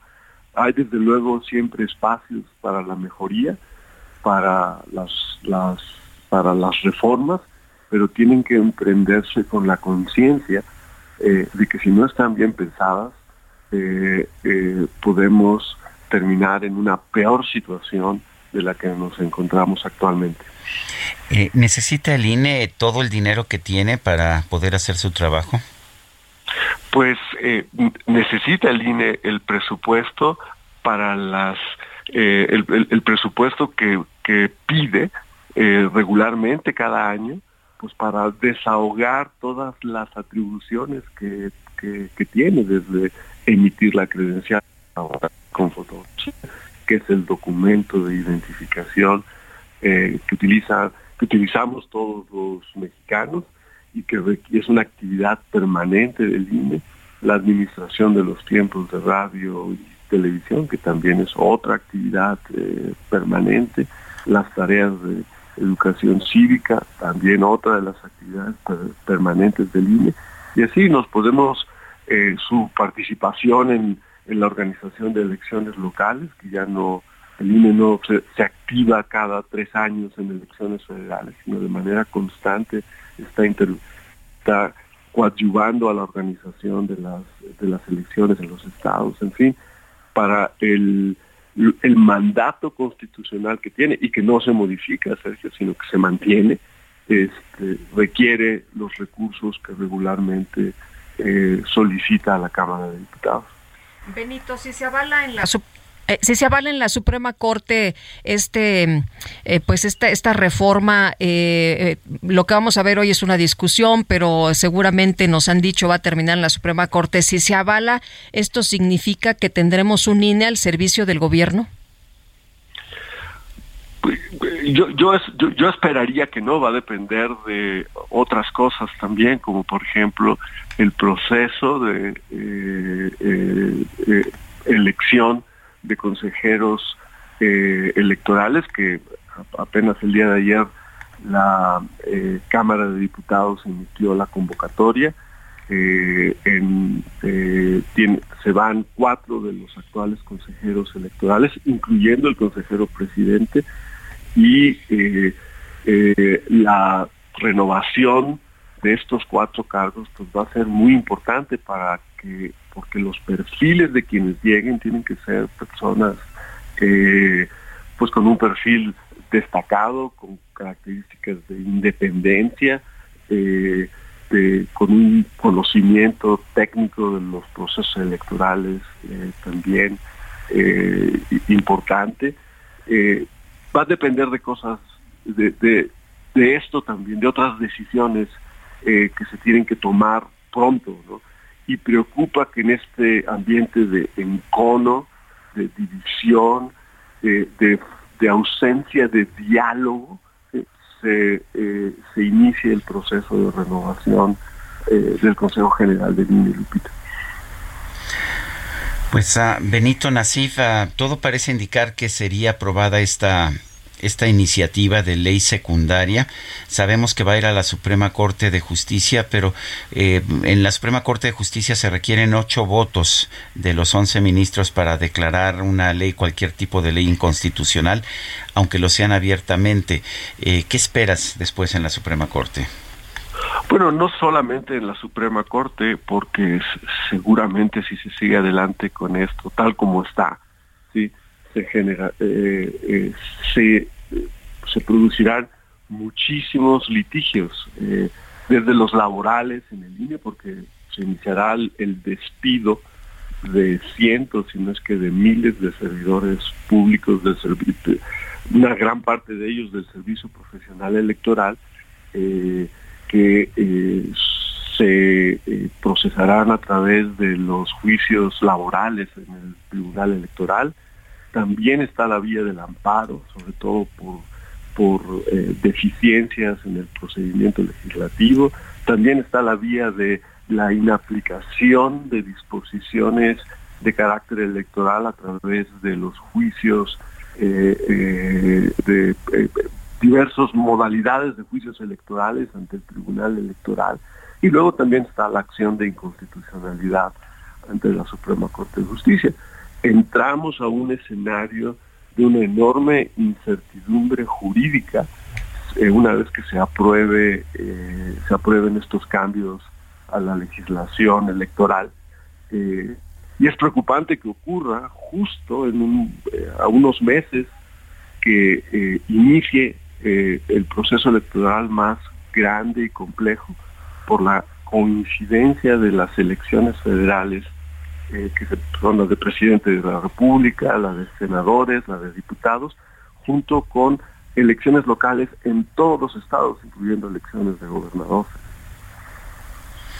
Benito Nasif, ex consejero electoral del INE, gracias por conversar con nosotros. Lupita, Sergio, gracias por la oportunidad. Muy buenos días. Gracias, Benito. Muy buenos días. Bueno, y en el marco del Teletón 2022, en su vigésimo quinto aniversario, mañana tendremos en entrevista a Fernando Landeros. Usted lo conoce, es presidente de Fundación Teletón, para que nos platique historias como la de Diego, quien es un joven deportista que nació pues sin discapacidad, pero cuando era pequeño una camioneta se estrelló contra la barda de su casa, la barda cayó y le cortó su pierna derecha. A Diego no le falta nada, él ha demostrado que nada lo detiene. Diego es parte de la selección Jalisco de básquetbol en silla de ruedas y Diego es ejemplo y la inspiración de sus hermanos. Así que mañana estará Fernando Landeros, presidente de Fundación Teletón, para platicarnos de estas y otras historias. Son las 8 de la mañana con 24 minutos. Nuestro número para que nos mande mensajes de WhatsApp es el 55 2010 96 47. Vamos a una pausa y regresamos. Por su pálido color. Quería ser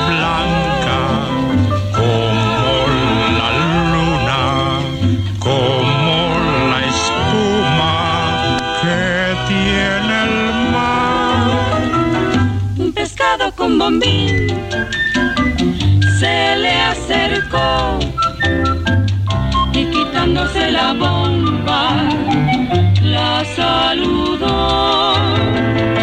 Pero válgame Señor, pues que no ve.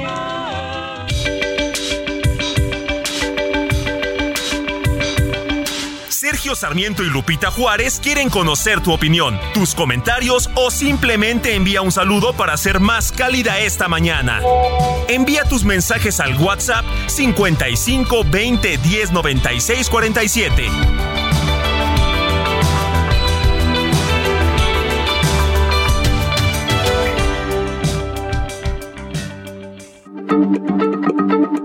Heraldo Radio, la H se lee, se comparte, se ve y ahora también se escucha.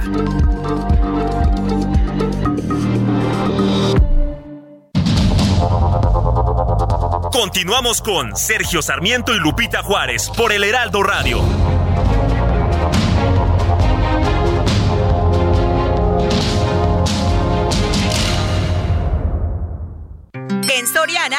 Hoy miércoles 14 de diciembre, aprovecha 2x1 en toda la ropa exterior de invierno, todas las pijamas, todos los sets de copas y juegos de vasos. Además, 30% de descuento en todos los enseres menores y hornos de microondas. Soriana, la de todos los mexicanos. Aplican restricciones. Jaque Mate con Sergio Sarmiento.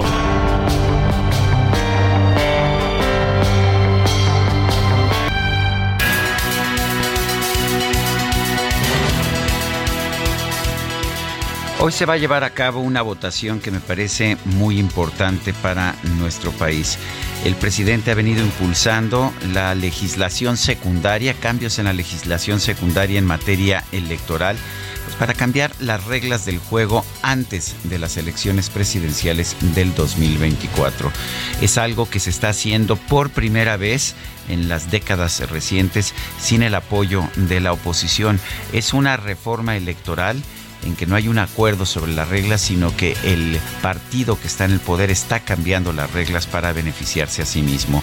Yo estoy en completo desacuerdo. Sí, muchas veces he señalado en este y en otros espacios que no me gusta la legislación electoral de nuestro país, que no me gusta que sea tan cara, que no me gusta que haya tanta censura, que no me gusta que haya tantas restricciones a la libertad de opinión y a la libertad política. Pero estas reformas que se están haciendo no resuelven ningún ninguno de los problemas y al contrario crean nuevos problemas al dejar toda una serie de responsabilidades en el INE, el Instituto Nacional Electoral, mientras que se recorta el 80% de su personal. Esto Esto es algo que no es aceptable. Lo que quiere el gobierno es simple y sencillamente que el INE no pueda ya organizar las elecciones ni llevar a cabo sus funciones. Estoy completamente en desacuerdo. Sí estaría de acuerdo con una reforma electoral profunda que elimine las restricciones, que elimine la censura, que elimine los tiempos que han expropiado en el gobierno a la radio y la televisión abierta y que tanto daño le hacen a estos medios. En todo eso estaría de acuerdo. También estaría de acuerdo en recortar o eliminar el dinero que tenemos que pagar a los partidos políticos, pero de eso mejor ni hablamos, ¿verdad? Porque no se les ha recortado ni un centavo. Sí hay una reforma electoral que se debe hacer en la que deben participar todos los partidos políticos y no solamente los del gobierno, pero esta reforma que se va a votar hoy no tiene nada que ver con la reforma que deberíamos tener. Yo soy Sergio Sarmiento y lo invito a reflexionar.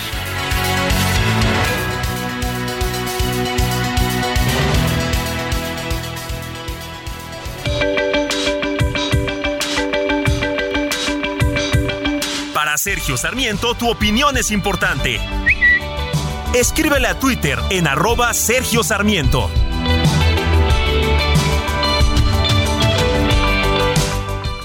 En Soriana, esta Navidad lo damos todo. Lleve el aceite Nutrioli de 850 mililitros a 30 pesos con 150 puntos. O arroz extra precisísimo de 900 gramos a 16.90. Sí, arroz extra precisísimo a 16.90. Soriana, la de todos los mexicanos. A diciembre 14, aplica restricciones. El comal le dijo a la olla. Oye, oye, oye, oye, si te has creído que yo soy recargadera, búscate otro que te apoye. Y la olla se volvió hacia el primero. Peladote, majadero. Es que estoy en el hervor de los frijoles y ni ánimas que deje paraste todo el brasero. No, hombre, ya aparecen Lupita y Sergio peleándose al aire, pero bueno, es el comal y la olla y la canción es de Francisco Gabilondo Soler. Ay, yo me acordé más bien de unos políticos que andan ahí, sí, sí, sí. Hasta eso nos peleamos poco al aire, ¿verdad? De hecho, creo que casi nunca. Pocas veces, pocas Sí, Tenemos veces. puntos de vista diferentes, eso sí, pero. Oye, pero no tiene uno vale, por qué, ¿no? no tiene uno por qué pelearse, ¿no? Yo creo que si tú piensas diferente y tienes argumentos, no tienes por qué gritar, patalear, insultar, ¿no? Eso es lo que yo pienso. ¿Usted qué dice? Bueno, pues vámonos con información y también con mensajes. Buen día, Sergio y Lupita. Qué triste que el presidente esté acabando con nuestro país, pisoteando a todas las instituciones y a nuestra constitución desde San Pedro Tlaquepaque, Rebeca. Dice otra persona, buenos días, mi Sergio y Lupita, muchos saludos, felices días de diciembre, pásensela muy bien, disfruten, disfruten la vida, mis mejores deseos para ustedes y todos los personajes que hacen posible el programa. Es Juan Montiel. Y Uriel Samay. Hiring for your small business? If you're not looking for professionals on LinkedIn, you're looking in the wrong place. That's like looking for your car keys in a fish tank. LinkedIn helps you hire professionals you can't find anywhere else, even those who aren't actively searching for a new job but might be open to the perfect role. In a given month, over 70% of LinkedIn users don't even visit other leading job sites. So start looking in the right place. With LinkedIn, you can hire professionals like a professional. Post your free job on linkedin.com slash spoken today.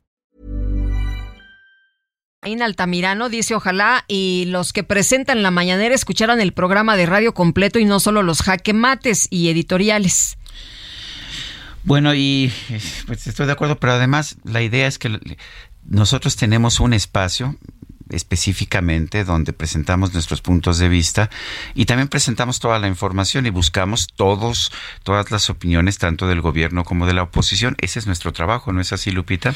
Pues efectivamente, Sergio, pero bueno, pues es que al presidente no le gusta que haya crítica. O que alguien opine no diferente, le gusta ¿no? que alguien piense distinto. Ese es el punto. Este lunes Irán realizó la segunda ejecución pública vinculada a las recientes protestas antigubernamentales. Sí, están ejecutando a personas por el delito de protestar. Vamos a conversar con Fausto Pretelín, él es analista internacional. Fausto, gracias por tomar nuestra llamada. ¿Qué tal, Sergio Lupita? Muy buenos días. Gusto saludarle. Eh, Fausto, cuéntanos, estamos viendo esta ejecución, ¿es por el simple hecho de protestar? Bueno, no, no, no, definitivamente que no, que es... Eh, eh, bueno, pero ¿me puedes repetir la pregunta? Sí, eh, la ejecución que ha realizado el gobierno de Irán de esta persona, ¿es por protestar o hay otros cargos?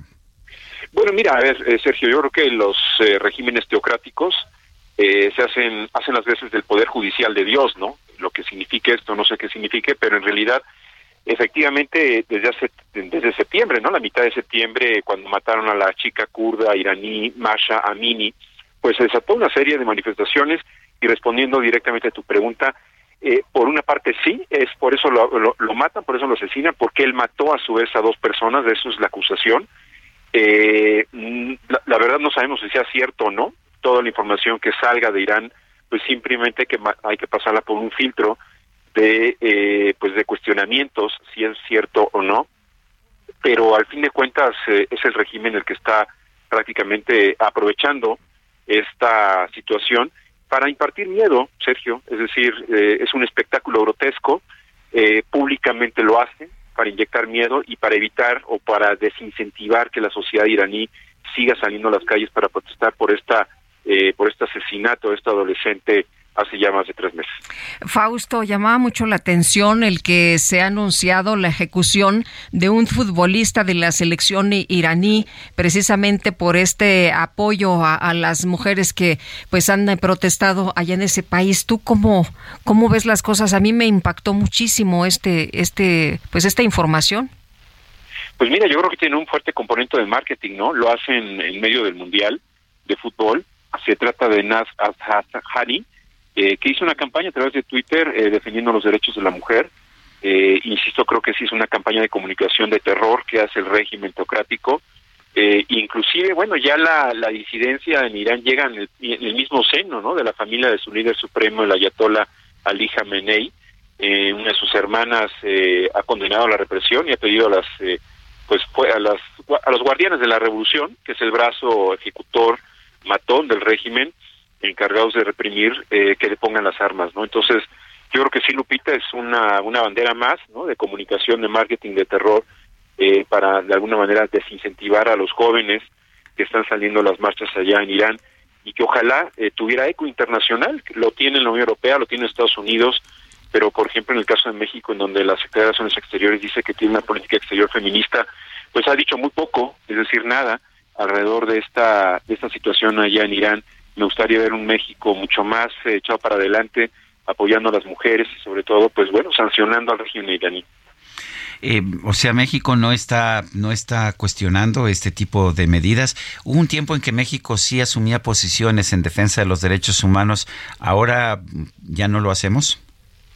Ya no lo hacemos, Sergio. Es lamentable. Desde hace cuatro años prácticamente la política exterior en México pues ha, ha estado volando muy bajo, por no decir, pues ya no prácticamente no no hay nada, ¿no? No, no queda nada eh, y eso es muy lamentable. Por eso yo creo que quien presuma de que eh, de que existe una política exterior feminista en México, pues tendría que cuestionar por esta situación, porque en, en serio es lamentable. Eh, la semana pasada yo estuve en Japón y también vi eh, algunas expresiones eh, de la de la Cancillería y de algunas or, ONGs, eh, pues posturas mucho más críticas eh, sobre Irán por lo que está ocurriendo eh, y bueno siempre llama la atención. Eh, Fausto, el presidente ha dicho que México no se quiere meter, no, que no quiere intervenir en eh, cuestiones internas de diferentes países, aunque a veces vemos que sí se mete. Bueno, eh, el, día ayer, el día de ayer, eh, Lupita, el propio presidente dijo que no le gustaba prácticamente la constitución peruana porque permite que desde el Congreso pues le apliquen una moción de, de, de confianza a los a los presidentes de vacancia le llaman allá, y, y, bueno, pues eso es el mejor ejemplo de que sí tiene una injerencia directa, directa en defensa de un golpista, en este caso de Perú. O sea, fácilmente podría pronunciarse en el tema de las mujeres allá en Irán. Exactamente, pero yo lo que he dicho desde el mes pasado es que, bueno, si, si el presidente de México, quien es el encargado de desarrollar y aplicar una política exterior, si no es si no es feminista, pues entonces Relaciones Exteriores no tendría que decir que es feminista. porque en realidad lo que hace Relaciones Exteriores es una política organizacional, quizás, ¿no? Interna, que hace muy bien, sin embargo, no es una política federal. Fausto Pretelín, analista internacional, gracias por tomar nuestra llamada. Gracias, Sergio Lupita. Buenos días. Buenos días. El secretario de Relaciones Exteriores, Marcelo Ebrard, indicó que aunque está en pausa la relación con Perú, se mantiene la Embajada de México en Lima. Eso sí, eso sí permanece. Noemí Gutiérrez, cuéntanos qué tal. Muy buenos días. Sergio Lupita, muy buenos días. Les comento que este martes el secretario de Relaciones Exteriores, Marcelo Ebrard, presentó el Plan de Acción para la Atención de las Comunidades Mexicanas Residentes en el Exterior 2022-2024. En entrevista, se le pidió al canciller detallar qué significa que el presidente López Obrador declaró que México pone en pausa la relación con Perú tras la destitución como mandatario de Pedro Castillo y su posterior encarcelamiento. La situación que tenemos, como ustedes saben, nosotros no reconocemos o dejamos de reconocer a los gobiernos. Estamos preocupados junto con otros países por los derechos humanos de Pedro Castillo. Ya lo hemos hecho saber al gobierno de Perú. Está Argentina, está Colombia, está Bolivia y muchos otros países en esa misma preocupación. El canciller dijo que la situación que se vive en Perú es compleja y afirmó que México mantiene la embajada en Lima a cargo de Pablo Monroy. Pausa quiere decir que pues hay una serie de acontecimientos que no sabemos qué resultados vayan a tener allá. Eh, México mantiene su embajada, estamos ahí dando todos sus servicios. Hoy se nos habló por parte de la Cancillería de Perú, pues atendemos las llamadas, pero ciertamente la situación política ya es muy compleja. Eso es a lo que se refiere el presidente. Sergio Lupita, la información que les tengo. Muchas gracias, Noemí. Muy buenos días. Bueno, y por lo pronto la Fiscalía de Perú ha pedido 18 meses de prisión preventiva para el expresidente peruano Pedro Castillo. Esto es lo que señala un despacho de la agencia española EFE que dice que tuvo acceso a una fuente vinculada a la investigación que se sigue al exmandatario. A él se le acusa del delito de rebelión a raíz del fallido golpe de Estado que motivó su destitución. Este requerimiento de 18 meses de prisión preventiva fue presentado por el fiscal supremo Uriel Terán, encargado del despacho de la Segunda Fiscalía Suprema Transitoria especializada en delitos cometidos por funcionarios públicos. En el requerimiento fiscal se ha incluido al ex primer ministro y asesor jurídico de Castillo, Aníbal Torres, y se presentó luego de que el Poder Judicial autorizó el pedido del Ministerio Público para iniciar una investigación preparatoria a Castillo.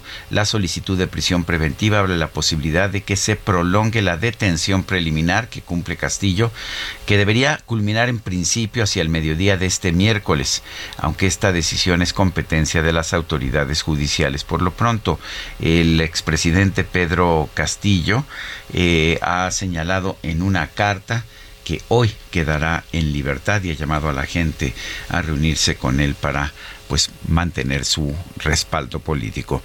Son las 8 de la mañana con 45 minutos. En Soriana, compra uno y el segundo al 50% de descuento en todas las salchichas de pavo food empacadas y en alimento seco para perro de las marcas Campeón, Beneful y Mainstay. Sí, lleva el segundo al 50% de descuento. Soriana, la de todos los mexicanos. A diciembre 14, aplican restricciones. Bueno, pues Sergio, hemos escuchado de mucho contagio y pues ahora la gente de, COVID, de influenza, ya se ha combinado todo. La Secretaría de Salud reportó 19.848 casos nuevos y 107 muertes por esta enfermedad. Vamos a platicar con el doctor Arturo Erdeli, él es profesor de tiempo completo en la FESA Catlán de la UNAM. Doctor, ¿cómo estás? Muy buenos días. ¿Qué tal, Sergio Lupita? Muy buenos días, a sus órdenes. Pues, eh, ¿cómo ves eh, esta que ya es considerada sexta ola de COVID-19? ¿Las cifras que da la Secretaría de Salud coinciden con las que tú tienes? Bueno, sí, porque son los mismos datos, ¿no? Los, datos abiertos que ahora solo se actualizan semanalmente por parte de la Dirección General de Epidemiología de la Secretaría de Salud, pero sí, el, punto es muy claro, bueno, se ha estado observando durante varias semanas y ahorita pues sí ya es generalizado en todo el país, ya no hay ninguna entidad que no presente repuntes, algunas eh, pues como no es sincronizado, algunas apenas van empezando, otras ya tienen repuntes muy muy acelerados, ¿no? Estamos hablando, bueno, quien empezó primero fue la península de Yucatán, ¿no? Empezando por Yucatán, Campeche, Quintana Roo, se fue contagiándose a Tabasco, ahorita Tabasco trae una aceleración de contagios muy importante, pero pues también esto finalmente ya acabó llegando a la Ciudad de México, Estado de México, en el norte del país, es decir, ya tenemos una sexta ola generalizada en todo el país. Eh, ¿Qué deberíamos estar haciendo? ¿Tendríamos que cambiar nuevamente las uh, medidas de salud que, que, se están aplicando? Bueno, eh, sigue siendo una herramienta fundamental para protegernos y evitar la propagación, pues el uso de, cubrebocas, ¿no? El uso correcto de, cubrebocas de alta eficiencia en el 95 o superior, digo, aunque las autoridades sigan minimizándolo o despreciándolo, sigue siendo una herramienta pues accesible a la población y que le conviene. Aún con la vacunación, recordemos que la vacunación no evita que nos infectemos y no es bueno infectarse de COVID, aunque ya no, no nos pongamos graves ni, ni, muramos tanto de ello, este, pero es, es un virus que se queda el organismo, que afecta a muchos órganos y que nos va a generar problemas, ¿no? Secuelas, long COVID. Entonces sí, seguirse cuidando, obviamente la vacunación, pues quien todavía tenga acceso a la vacunación, aunque hay que decirlo, pues las vacunas que están aplicando en México, pues ya están muy, desactualizadas porque están basadas en la versión original del virus, ya hay vacunas bivalentes eh, actualizadas a Omicron, que es lo que está prevaleciendo ahorita, bueno, las hay en varios países, se aplican en Estados Unidos, desafortunadamente, desafortunadamente en México no tenemos, el gobierno no compra y no permite el acceso a esa vacuna bivalente más actualizada, entonces no hay que confiarse tanto por la vacunación, que es bueno tenerla, hay que complementar con medidas como el uso correcto de cubrebocas. Bueno, entonces la sexta ola va a todo galope, como mencionabas ayer en uno de tus tweets. Sí, ¿no? Y en, en, algunas entidades, como comenté, muy, muy, muy alarmante la velocidad con la que se está acelerando. El caso ahorita ya más, más dramático, aparte de la península de Yucatán, estamos hablando de, del caso de Tabasco, pero pues entidades que tienen mucha población, y que es donde puede extenderse muy rápido, como es la Ciudad de México, el Estado de México, pues sí son muy preocupantes, sobre todo por las fechas. Hay dos elementos que influyen mucho en el incremento de contagios en este mes. Uno, pues obviamente el clima, el frío, tendemos a encerrarnos, a no ventilar bien, y segundo, pues la, las reuniones sociales, familiares que se dan este mes son el caldo cultivo perfecto para que haya muchos contagios. Entonces hay que tener mucho cuidado con eso. Decías que por cada dos personas que se recuperan hay cinco nuevos infectados para que nos demos una idea del, del tamaño, ¿no? De la gravedad del asunto. Sí, cuando cuando estás viendo que se que se te está infectando mucha más gente que la que alcanza a recuperarse de, de, del virus, eso es lo que provoca que se te acumule y se te cree una ola, ¿no? Entonces, ese número de efectivo de reproducción se llama RT, este cuando es mayor a uno, pues quiere decir que está llegando más nuevas infecciones que las que se alcanzan a recuperar y eso es lo que provoca nuevas olas. Entonces, ahorita anda en 2.5, entonces, pues eso quiere decir que sí sí estamos en pleno repunte a nivel nacional, ¿no? obviamente por entidades, pues algunas más aceleradas, algunas menos, pero es, es generalizada la sexta ola en México. Bueno, pues Arturo Erdeli, profesor de tiempo completo de la FESA Catlán de la UNAM, gracias por tomar nuestra llamada. Encantado, muy buenos días, buen fin de semana. Buenos días. Bueno, pues eh, eh, eh, vale la pena señalar que ayer se expidió una nueva Ley General de Humanidades, Ciencia, Tecnología e Innovación que busca acabar con la ciencia neoliberal para pasar a una ciencia del pueblo, una ciencia más austera. Ah, yo eso no le entiendo francamente, Sergio, y tampoco le entiendo lo que nos dice el doctor e e Erdeli sobre, pues hay otras vacunas más modernas, ya en México tenemos las más pero atrasadas. Son neoliberales, pero son, pero son neoliberales, entonces no dejan que las traigan a México. ¿Las podemos tener? Sí. ¿Por qué no las traemos? Porque el gobierno no lo permite. Pues mejor ¿Entiendes que, que eso? ¿Cuál? La, la, la vacuna cubana, esa no es neoliberal. Esa sí la van a aplicar para que veas en el refuerzo. Pero la verdad no entiendo la lógica en esto. ¿Por qué no permitir que se traigan las vacunas que nos pueden ayudar para pues no infectarnos de COVID o Claro. por, para no pasarlo tan mal? Pero bueno, pues ese es, eso es lo que piensan en el gobierno. Son las 8.51. Vámonos con Santiago Krill, pues presidente de la mesa directiva de la Cámara de Diputados, como usted sabe, él está proponiendo que se dé tiempo a la discusión de la reforma electoral y se traslade para después de las elecciones del 2024. No, hombre, que si le surge, le surge, al presidente le urge esto antes de las elecciones. Jorge Almaquio, cuéntanos.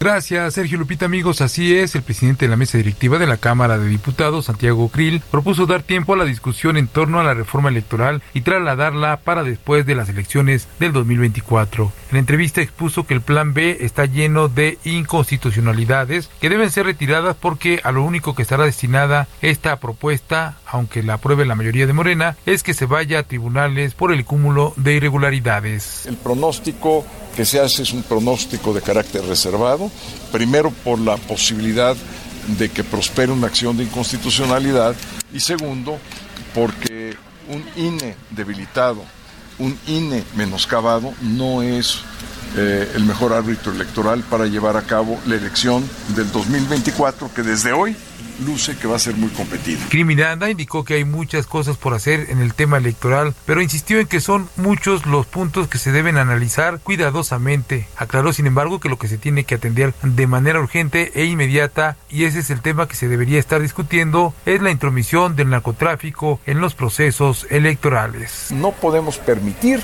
de ninguna manera que el crimen organizado entre en nuestras elecciones. Es lo único que habría que discutir, es lo único que debía de acordar y por el bien de México es una cuestión de Estado y aquí no hay partido que valga. Aquí nuestros partidos deben de quedar atrás y lo que debe de privilegiarse es el interés de México. Todo lo demás es francamente lo de menos. El diputado federal panista comentó que dicha amenaza ya se vio en el 2021 con las más de 100 muertes violentas que se registraron durante el proceso electoral federal, lo que es el verdadero problema que enfrenta el ejercicio democrático. Sergio Lupita, amigos, el reporte que les tengo. Jorge, muchas gracias, muy buenos días. Son las 8, 8 de la mañana con 53 minutos. Eh, quiero reiterarle una nota que, que, dimos en el resumen temprano en la mañana. El gobierno de España, según reporta el periódico El País, ha concedido autorización de residencia y trabajo como profesional altamente calificado al expresidente de la República Felipe Calderón. Esta autorización requiere una cualificación de enseñanza superior y un contrato de trabajo y ha sido apadrinada por el expresidente del gobierno español José María Aznar, el exmandatario español. Eh, de hecho, según dice el país, ha contratado al mexicano, al expresidente mexicano en el Instituto Atlántico de Gobierno, que es la institución académica que fundó en 2014. Son las 8.54, vamos a una pausa y regresamos. El comal a la olla le dijo, cuando cruja, no arrempuje, con sus tiznes me ha estropeado ya de fijo la elegancia que yo truje. Y la olla por poquito se desmaya, presumido Vaya, vaya, lo trajeron de la plaza percudido y ni ánimas que diga que es galán de la pantalla.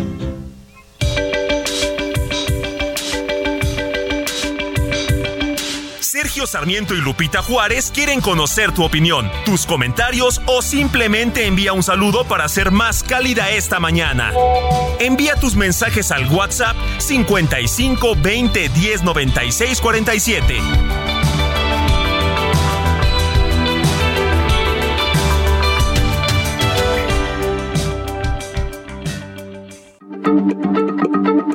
Heraldo Radio, la H se lee, se comparte, se ve y ahora también se escucha.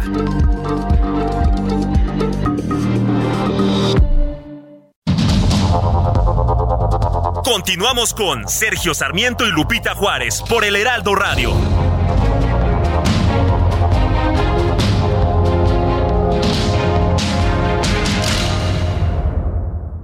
Les traemos una oportunidad exclusiva. Dos unidades únicas en México de nivel 5 de blindaje. Llévate una Ford Expedition Limited 2022 o una Ford Expedition Max 2022. Entrega inmediata. Llámanos al 5521-284071 o visita nuestra agencia en Calzada de la Viga 1880, Mexicalcingo, Iztapalapa 09099 Ciudad de México. Solamente en Ford Calzada La Viga. Aprovecha.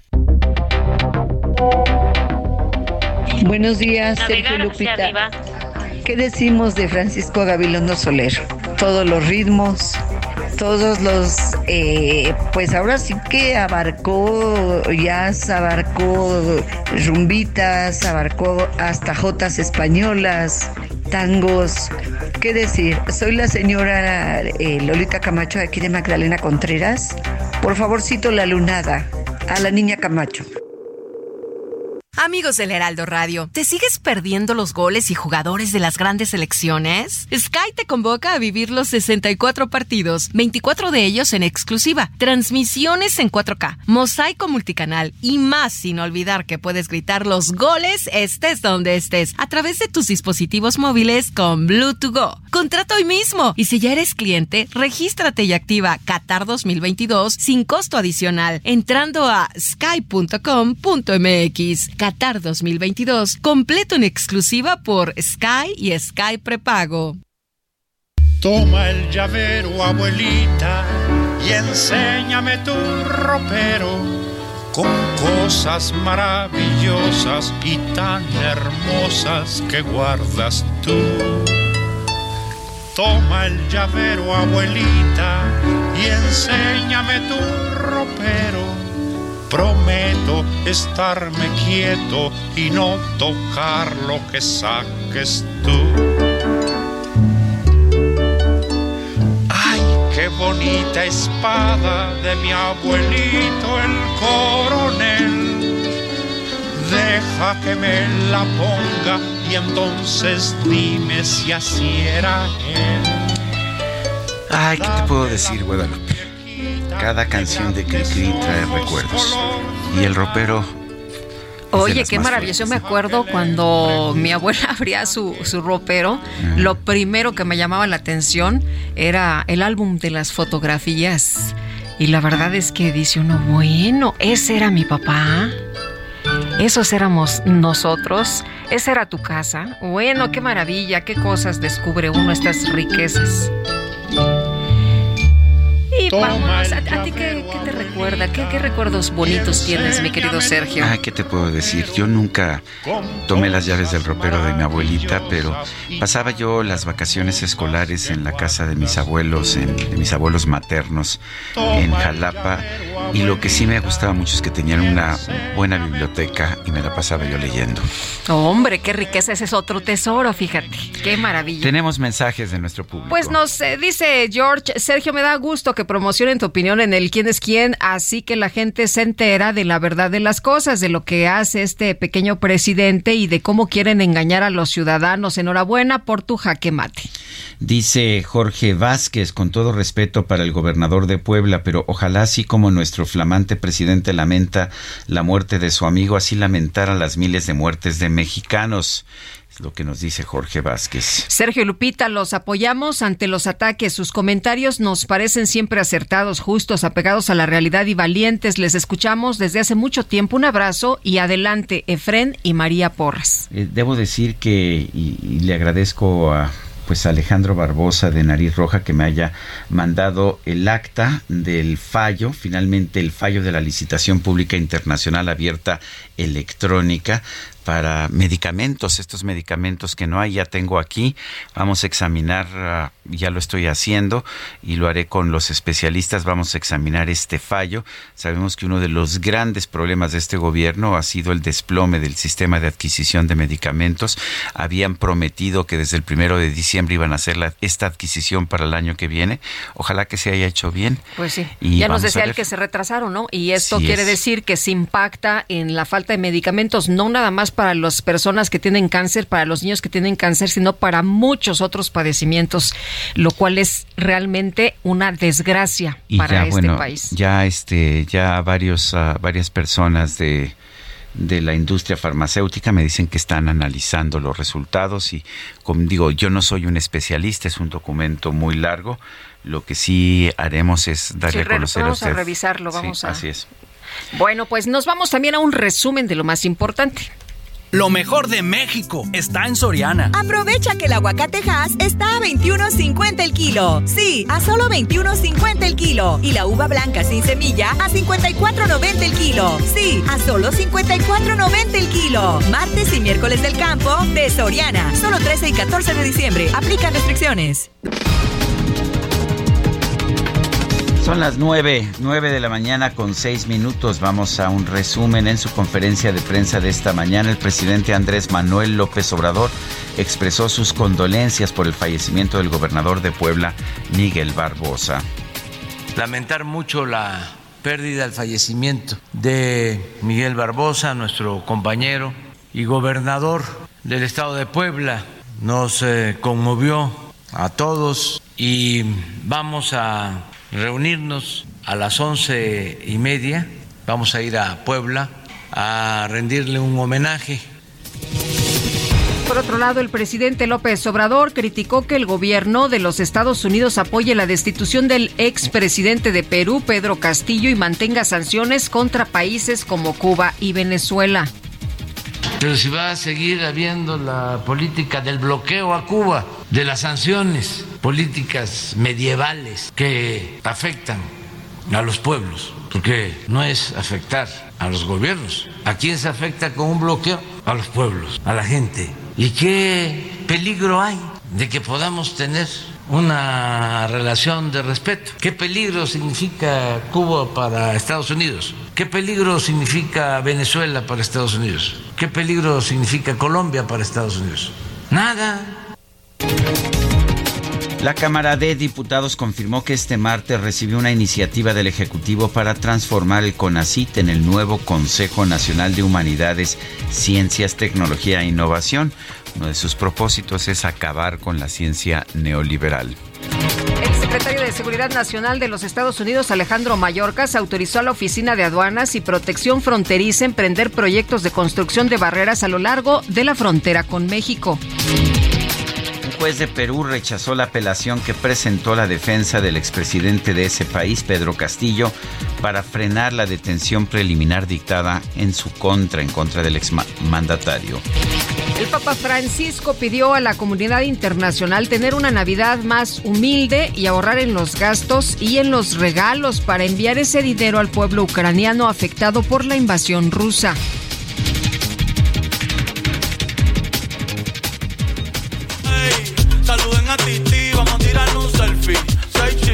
Un que sonrían las que ya metían. Un VIP, un VIP, ey. Saluden a. Bueno, pues esta mañana el presidente López Obrador invitó al cantante puertorriqueño Bad Bunny a presentarse en el Zócalo de la Ciudad de México tras el problema de los boletos clonados en su concierto en el Estadio Azteca. Sin embargo, aclaró que pues que no le pagarían, por lo que tendría que ser una colaboración gratuita. Me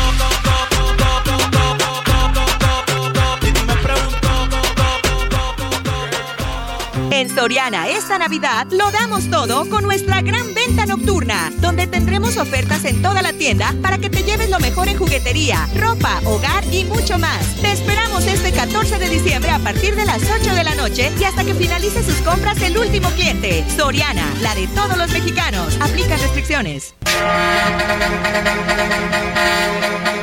La micro deportiva.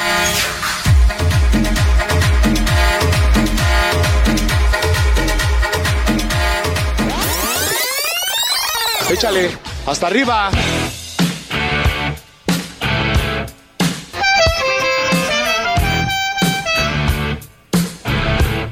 Bueno, pues échale, mi querido Julio, ¿cómo te va? Muy buenos días. Muy bien, Lupita, Sergio, muy buenos días. Qué placer saludarles, amigos del Heraldo Radio.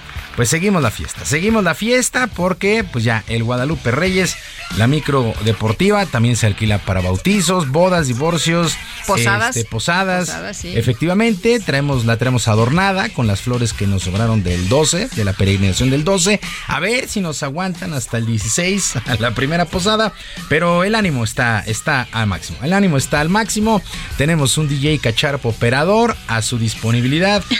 Eh, Lo Para amenizar con- tu fiesta. Lo puedo contratar. O, ¿Sabe que Pero como no tengo dinero, tendría que ser como Bad Bunny con eh, una no, en este, colaboración caso, en gratuita. este caso no se va a poder. Efectivamente, lo vamos a invitar a que actúe en el Zócalo. que se El una a DJ la Quique, ese sí llena el Zócalo, ¿eh? que se una a la por lo menos con, con 10 mil o 12 mil, como dice eh, el secretario de Gobierno de la Ciudad de México, Martí Batres. Sí, efectivamente. Entonces, eh, pues ahí está, ahí está la microdeportiva. Los que también ya están, pero en la gran final son los de Argentina. Argentina se clasifica a la gran final del máximo evento de fútbol a nivel selecciones después de vencer de manera contundente 3 por 0 a su similar de Croacia. Un gran partido de Argentina el día de ayer no le dejó hacer prácticamente nada a Croacia. Bueno, de la mano de Lionel Messi, pues al minuto 34 de penalti se abrieron los cartones y dos anotaciones de Julián Álvarez. Pues todo esto marcó el rumbo y le da pues el pase, le da el pase a la final al conjunto argentino. Por cierto, el 10 del albiceleste Lionel Messi señaló que el equipo está para grandes cosas y soñar en un nuevo título del mundo.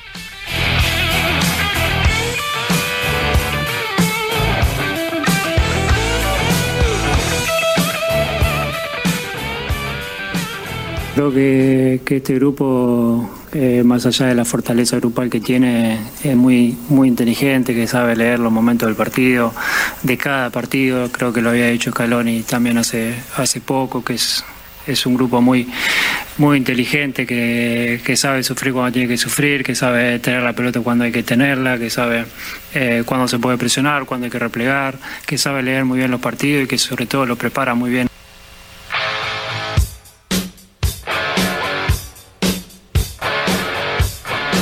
Bueno, sexta final del mundo para, eh, para el conjunto de Argentina. La última la perdió contra Alemania a ver qué es lo que sucede. El juego será el domingo. Para el día de hoy, a partir de la una de la tarde, tiempo del centro de nuestro país, se conocerá al rival para la gran final cuando Francia enfrente al sorpresivo Marruecos. Por cierto, Ay, por ¿qué tal? Qué emoción también. El gobierno marroquí regaló 13 mil boletos, 13 mil boletos a los aficionados, además de los vuelos para llegar a Qatar, porque pues nadie esperaba. En verdad, yo creo que nadie. Oye, que ayer Turquía tenía los vuelos al máximo, ¿no? Es que todo mundo va para Qatar. Bueno, 13 mil. El único requisito era que tuvieran su pasaporte vigente, pasaran por su boleto, avión, hospedaje. Vámonos a Qatar toda la noche y, la madrugada, incluso todavía esta mañana, había vuelos a Qatar con marroquíes, porque en verdad nadie esperaba, no, no, nadie, yo creo que en la vida nadie esperaba Marruecos en semifinales, definitivamente.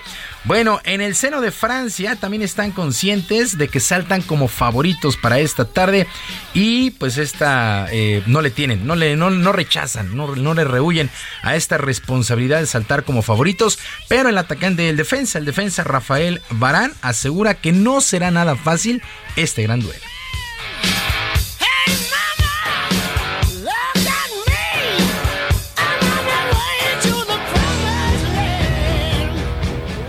Pense qu'on a, assez d'expérience dans, l'équipe pour ne pour pas justement tomber dans, ce piège-là. On sait que si, le Maroc euh, est à ce niveau-là de la compétition, c'est pas un hasard. Euh, c'est une équipe qui défend euh, très très très bien. ça sera un match extrêmement difficile. C'est aussi à nous, les joueurs d'expérience, de, préparer tout le monde pour une autre bataille. Bueno, dice Rafael Barán, tenemos suficiente experiencia en el equipo para no caer en la trampa del exceso de confianza. Sabemos que si Marruecos llegó hasta acá de la competencia no es obra de la casualidad. Es un equipo que defiende muy bien, será un encuentro demasiado difícil. Depende de nuestros jugadores más experimentados preparar al equipo para una, nueva batalla. Sí, estará muy bueno el juego hoy a partir de la una de la tarde. Francia contra Marruecos. Y sí, salta como favorito el equipo de Francia, pero en verdad los marroquíes han sorprendido, se defienden muy, muy, muy bien. Bueno, mientras tanto, en el balompié local, Pumas y Toluca empataron a un gol en la continuación del torneo de pretemporada, la Copa por México, en duelo que se disputó en el Estadio Olímpico Universitario. El conjunto de Pumas empató de penalti hasta el minuto 90, lo que dejó contento a su nuevo entrenador, Rafael Puente Jr., que por cierto está de regreso con un equipo.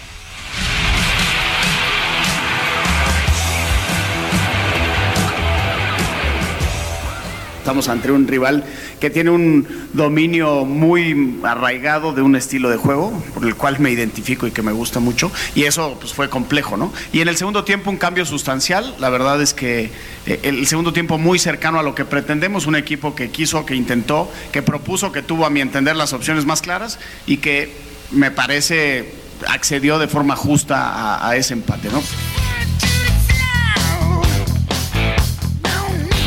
Por su parte, en el seno del Toluca, el auxiliar técnico Luis Ernesto Pérez hizo un breve resumen de lo que fue el partido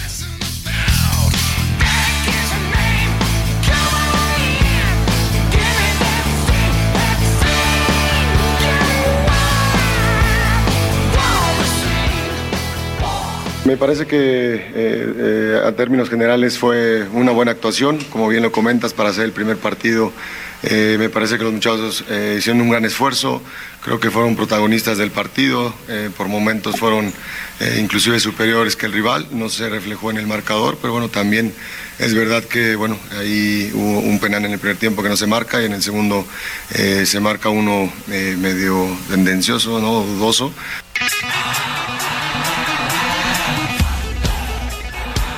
En el otro compromiso de la jornada em, de esta Copa por México, los Tigres de la U de Nuevo León y Mazatlán empataron sin goles. En otras cosas, la oficina del básquetbol de la NBA dio a conocer de manera oficial que el trofeo que se entregará al jugador más valioso de una temporada llevará el nombre de Michael Jordan a partir de este año. La distinción es una de las más importantes de la liga y se tomó esta decisión por lo que Jordan le entregó al baloncesto y al deporte en general. Durante la presentación, la liga eh, enseñó algunas jugadas, una de las jugadas más espectaculares del mítico número 23 de los Toros de Chicago. Los trofeos llevarán nombre, pero el más importante al MVP se llamará Michael Jordan. Muchos están en contra, pero pues sí, Jordan aportó muchísimo, muchísimo al básquetbol de la NBA. Definitivamente lo puso en el lo puso en el plano mundial. Así de así de sencillo lo puso en el plano mundial y me atrevería a decir que es el jugador más importante que ha tenido este deporte. Y ya para despedirnos, el francés Frédéric Vasseur será el nuevo director de la escudería Ferrari en sustitución del italiano Mattia Binotto en la Fórmula 1 de automovilismo. A partir del 9 de enero, Vasseur, de 54 años de edad, comenzará a tomar las decisiones del equipo del cabalino rampante luego de su paso con Sauber y Alfa Romeo. A pesar de que Ferrari terminó en el segundo lugar de la tabla de constructores, los resultados no fueron los esperados con los altos mandos de la casa italiana. Muy bien, gracias Julio. Un saludo y que tengan un gran miércoles. Gracias, mi querido Julio, muy buenos días. Buenos días.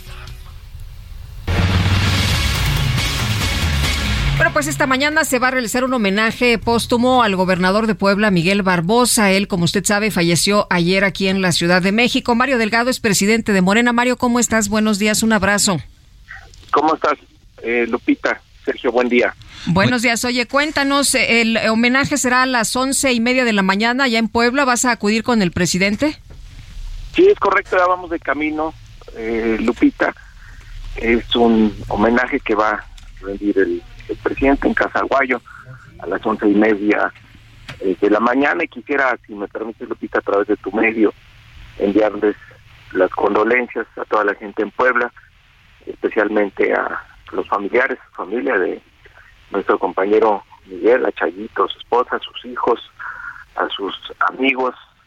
Eh, Miguel y yo fuimos compañeros senadores, él fue mi coordinador de bancada durante los seis años que estuvimos en el en el Senado y, le ayudamos en su lucha por ganar el gobierno de, Puebla que fue tan tan complicado pero finalmente se, se logró. Y bueno deja ahí una carrera política brillante. La de Miguel fue diputado fue eh, senador presidente del Senado y gobernador de su estado en, un principio se resistió a aceptar el liderazgo de Andrés Manuel López Obrador, se mantuvo en el PRD, fue muy crítico eh, y después cambió de posición. ¿Qué pasó entonces? Sí, bueno, pues eh, yo incluso fui el eh, primer, el segundo senador que cambió a Morena por ahí del 2015. Sí, tú, lo tenías muy claro, pero Barbosa dudó mucho, ¿no? Y fue muy crítico de López Obrador. a mí me tocó convencerlo, parte de la labor de convencimiento que se viniera a Morena, eh, eh, no creía el tema de las encuestas, ¿no? Y a mí me decía el hoy presidente, sí, invítalo y si quiere participar, que participe para, en ese momento, pues la candidatura de Puebla. Él pensaba pues que se decidía en Morena como en otros partidos, ya estaba asignada la candidatura. Y lo convencimos de que participara, participó, ganó la encuesta y, fue nuestro eh, candidato y de ahí se sumó eh, con mucha fuerza al, movimiento. Mario, ¿cómo recuerdas a, o cómo vas a recordar a Miguel Barbosa? Pues un hombre muy disciplinado, duro, como coordinador era siempre muy firme, nos daba juego a todos, muy generoso, muy cercano, es un hombre de familia, siempre nos invitaba a comer mole de caderas, este, comida muy orgulloso de, su tierra, de, su pueblo. Eh, muy buena memoria para la historia, siempre era un hombre estudioso de la historia. Fue un, buen amigo, eh, Miguel. Viene ahora un proceso de sucesión que pues es en dos partes. Primero la, la elección por parte del Congreso de un gobernador ah, sustituto eh, y después ya la elección por, ah, por un gobernador para el periodo constitucional. Eh, ¿Cuál es la estrategia de Morena? Y hay pues hay algunos ah, aspirantes fuertes que incluso están en, en las cámaras federales en estos momentos. Estoy pensando en Ignacio Mier, también en Alejandro Armenta, el senador, eh, que seguramente buscarían un periodo completo. Pero ¿qué estrategia se va a aplicar, Mario? Mira, es decisión, Sergio, del Congreso, como lo establece la Constitución. La, primera, la primera parte, pero, pero hay bastante ah. influencia de Morena, ¿no? Sí, sí. Bueno, pero vamos a, digamos, es muy pronto para hablar de esos temas. La verdad es que te mentiría si te dijera que tenemos alguna estrategia, porque pues estamos, digamos, con la consternación y vamos a rendirle homenaje a Miguel. Y después veremos estos asuntos y, la candidatura pues muy fácil Sergio a través de la encuesta que es el método de Morena acabamos de resolver eh, Coahuila cuando se pensaba que había un designado por el presidente eh, pues no se respeta la encuesta que es la voluntad de la gente es por eso nos va tan bien Oye Mario, aunque aunque aunque Ricardo Mejía no, no está muy de acuerdo con los con los datos, ¿no? Pues, allá cada quien. Eh, él nos aseguró y nos firmó que iba a, aceptar los resultados, conocieron la metodología, se hicieron las encuestas espejo, este, pero pues bueno. ¿Y acá en Puebla va a ser igual? En Puebla sí va a ser por encuesta, lo mismo que la candidatura presidencial y, y todas las candidaturas que se definan para el 2024, que son muchas, es el Senado, es el Congreso, es la Cámara, eh, son nueve gubernaturas, en fin. Así es como, como se decide en, Morena. Pues Mario, muchas gracias como siempre por tomar la llamada y te mandamos un abrazo. Abrazo también para ustedes, eh, muchas gracias. Gracias y buen, buen viaje a Puebla. Son las nueve de la mañana con 24 minutos. Vamos a una pausa y regresamos. El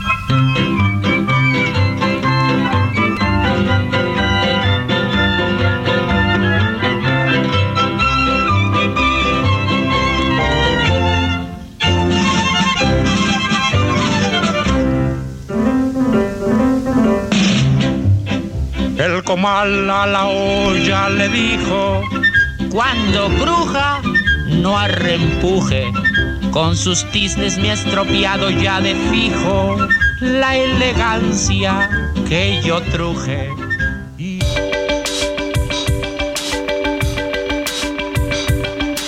Sergio Sarmiento y Lupita Juárez quieren conocer tu opinión, tus comentarios o simplemente envía un saludo para ser más cálida esta mañana. Envía tus mensajes al WhatsApp 55 20 10 96 47.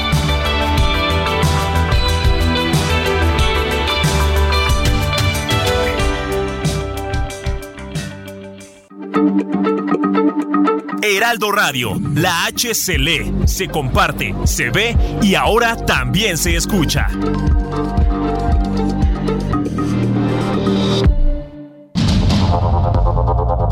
Continuamos con Sergio Sarmiento y Lupita Juárez por el Heraldo Radio.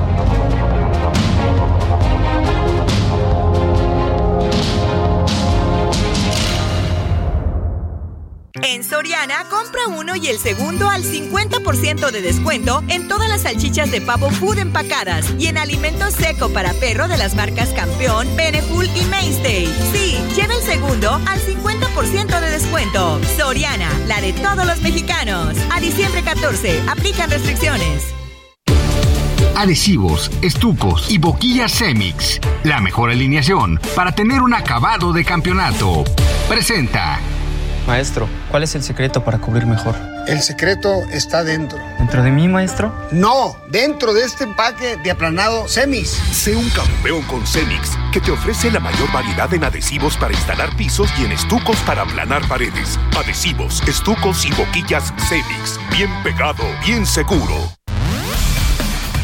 Este día conoceremos al segundo finalista de la Copa del Mundo, cuando haya concluido el duelo entre el actual campeón mundial Francia y la revelación del torneo, el equipo de los Leones del Atlas Marruecos.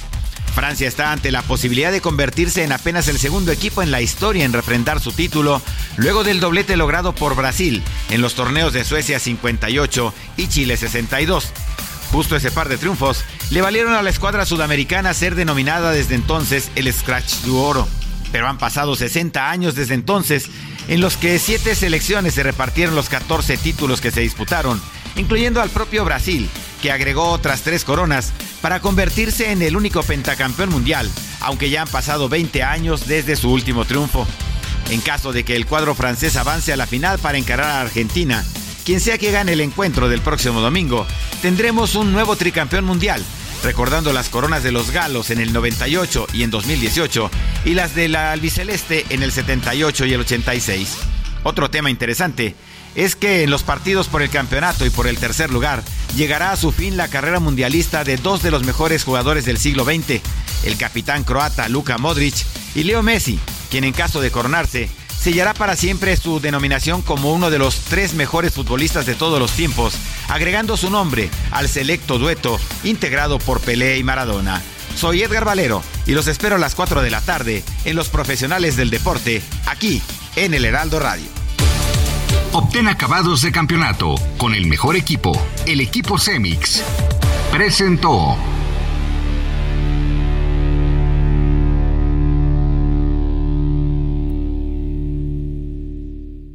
En Soriana, solo hoy miércoles 14 de diciembre, aprovecha 2x1 en toda la ropa exterior de invierno, todas las pijamas, todos los sets de copas y juegos de vasos. Además, 30% de descuento en todos los enseres menores y hornos de microondas.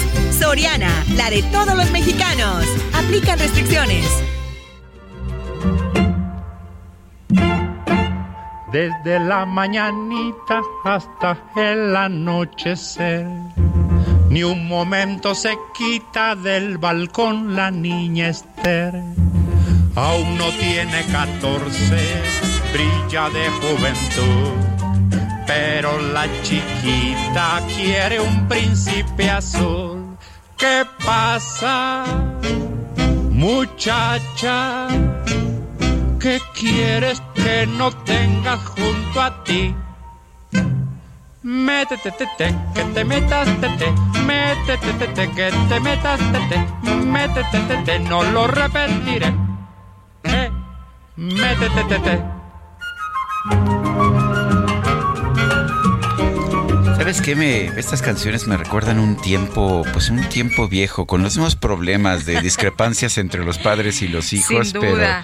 Estaba muy chiquita, Tete. Sí, Todavía ya. no cumplía los 14, así que a ver, chiquilla. Métete, tete. Métete, Tete. Lágrimas o consejos no la pueden convencer. Ya sabes, ella quería. Sigue en Estaba enamoradita, entonces quería. Pues salir, quería sí, salir. claro.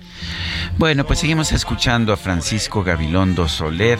Lo estamos recordando en el aniversario de su fallecimiento. Oye, y la musicalización de sus obras, qué bárbaro, me encanta. Pequeña, ¿qué harán tus muñequitas ya sin ti?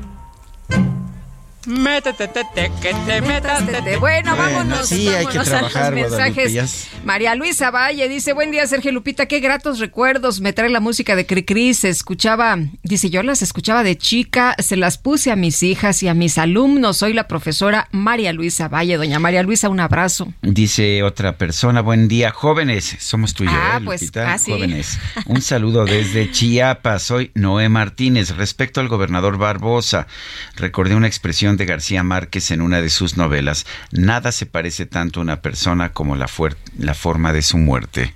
Y de acuerdo con tu visión, estimado Sergio, de que no hay un Dios vengador y con un castigo de muerte, sin embargo, si así se quieren ver las cosas, la sabiduría popular reza, el que se va a condenar con una pata va a empezar. Saludos y felicidades para ambos, es lo que dice Yello. Cuidado porque el presidente de la República ha hecho una advertencia de salud muy importante en su programa informativo de las mañanas, en su conferencia de prensa de las mañanas. Eh, eso es lo que me han dicho. Yo no he escuchado todavía la advertencia eh, de salud. No sé si sea una nueva epidemia, si sea alguna enfermedad. Vamos a escuchar lo que dijo el presidente. Hay que seguir, hay que seguir, hay que seguir este, eh, informando, no dejándoles libre el terreno. Imagínense si nada más escucha a uno, a Ciro, o a Loré de Mola, o a Sarmiento. No, además, este, es hasta dañino para la salud. O sea, si los escucha uno mucho, hasta le puede salir a uno un tumor en el cerebro. Vamos a tener que colocar un pequeño letrero de advertencia. No nos escuche mucho porque le puede a uno, salir un tumor en el cerebro. O a lo mejor a lo mejor si usted no se escucha, aprende a pensar por sí mismo. Híjole, yo ya no sé si reír o llorar, ¿eh? La verdad, con estas declaraciones, qué estatura de este señor estadista que tenemos como presidente, pelearse como si estuviera en la secundaria. Pero bueno, yo, yo pienso, yo creo que es una estrategia para distraer de los temas que afectan realmente a los mexicanos, como, la, violencia, la salud, la verdadera salud, el tema del desempleo. Hay muchos temas importantes. Está ahorita la discusión de la reforma electoral, en fin, pero bueno, pues, ¿qué le parece la estatura de este gobernante?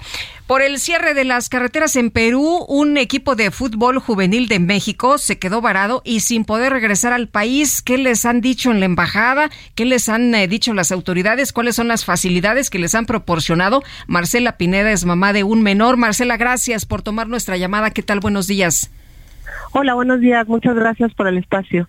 Cuéntenos. Este, pues estamos en, espera que eh, embajada y instituciones de gobierno nos apoyen para poder sacar a los chicos que son menores de edad, 22 de ellos y 6 adultos que los acompañan del cuerpo técnico, pues que nos apoyen con un, un vuelo en esta ocasión pues tendría que ser, eh, suponemos que Fuerza Aérea Mexicana porque vuelos están cancelados, carreteras están cerradas, los chicos tendrían que haber volado a México el domingo, pero se los impidieron este pues llegar a Lima, que es de donde partía su, su vuelo, entonces hasta el momento están varados en Trujillo, que es una provincia cercana. Sí, eh, lo, primero que hay que saber es cómo están ellos, están, ¿ha tenido contacto ustedes con ellos? Están bien, me imagino, pero sin posibilidad de moverse. Exacto, Sergio, buenos días. Este, pues ellos están bien. Afortunadamente la tecnología nos ha permitido a los papás estar en contacto constante por videollamadas, llamadas, mensajes. Ellos están bien. Algunos en realidad pues ya se están quedando sin dinero. Este, no se mueven del hotel precisamente para no tener ningún riesgo. Pero pues ya también un poco desesperados y pues la, la preocupación de los padres de familia acá, pues ya te imaginarás, ¿no? Eh, Marcela, lo que en este momento les han dicho en la embajada es que ya están revisando todo, que ya están listos para ayudarlos o cuál es la, situación. Mira, eh, lo que nos comentan, están en contacto directo con una persona que es la administradora del equipo Atlante, que va con los chicos. Este, están en constante eh, comunicación con ella, que están haciendo gestiones para que se pueda realizar el vuelo, pero es un poco complicado porque pues, los vuelos comerciales no existen ahora. Entonces no hay modo, o sea, se ve la posibilidad de un viaje privado, pero es inalcanzable para el, costeo de los padres, ¿no? Este, entonces, pues lo único que necesitamos es el apoyo de gobierno, Fuerza Aérea, que como sabemos, pues sí ha intervenido en asuntos de, de traslado de algún personaje político, ¿por qué no hacerlo con los menores de edad que son mexicanos, ¿no? Eh, ¿Ha habido algún contacto con la Secretaría de Relaciones Exteriores por parte de ustedes? En el primer tuit que genera una de las mamás, ahí contestó la Secretaría de Relaciones Exteriores, estamos en contacto con la gente de Perú. Entonces es con ellos con los que están en, en contacto directo, pero no hay solución, digamos, inmediata. Sabemos que es difícil políticamente hablando en estos momentos, pero creemos que es posible si hubiera este pues más em, intención, ¿no? Precisamente porque son niños, o sea, son 22. Eh, Marcela, pues estaremos muy atentos. Muchas gracias por eh, darnos a conocer lo que está ocurriendo allá en Perú con estos mexicanos. Y bueno, pues ahí cualquier cosa, si, si usted tiene información antes, también nos gustaría que nos hiciera saber. Por supuesto que sí, yo estoy a sus órdenes. Muchísimas gracias. Muy buenos días, Marcela Pineda, madre de uno de los menores varados. Y no son los únicos, hay varios mexicanos que están varados allá. Pues un llamado, ¿no? A, a, las autoridades. Tienen ahí un avión presidencial que está costando muchísimo dinero teniéndolo estacionado. Pues en lugar de, de, de tenerlo ahí estacionado, ¿por qué no lo pueden mandar a Perú a recoger a estos pequeños? Me parecería bastante razonable. Son las nueve con 41 minutos. Vamos con Mónica Reyes, nos tiene información. Adelante, Mónica.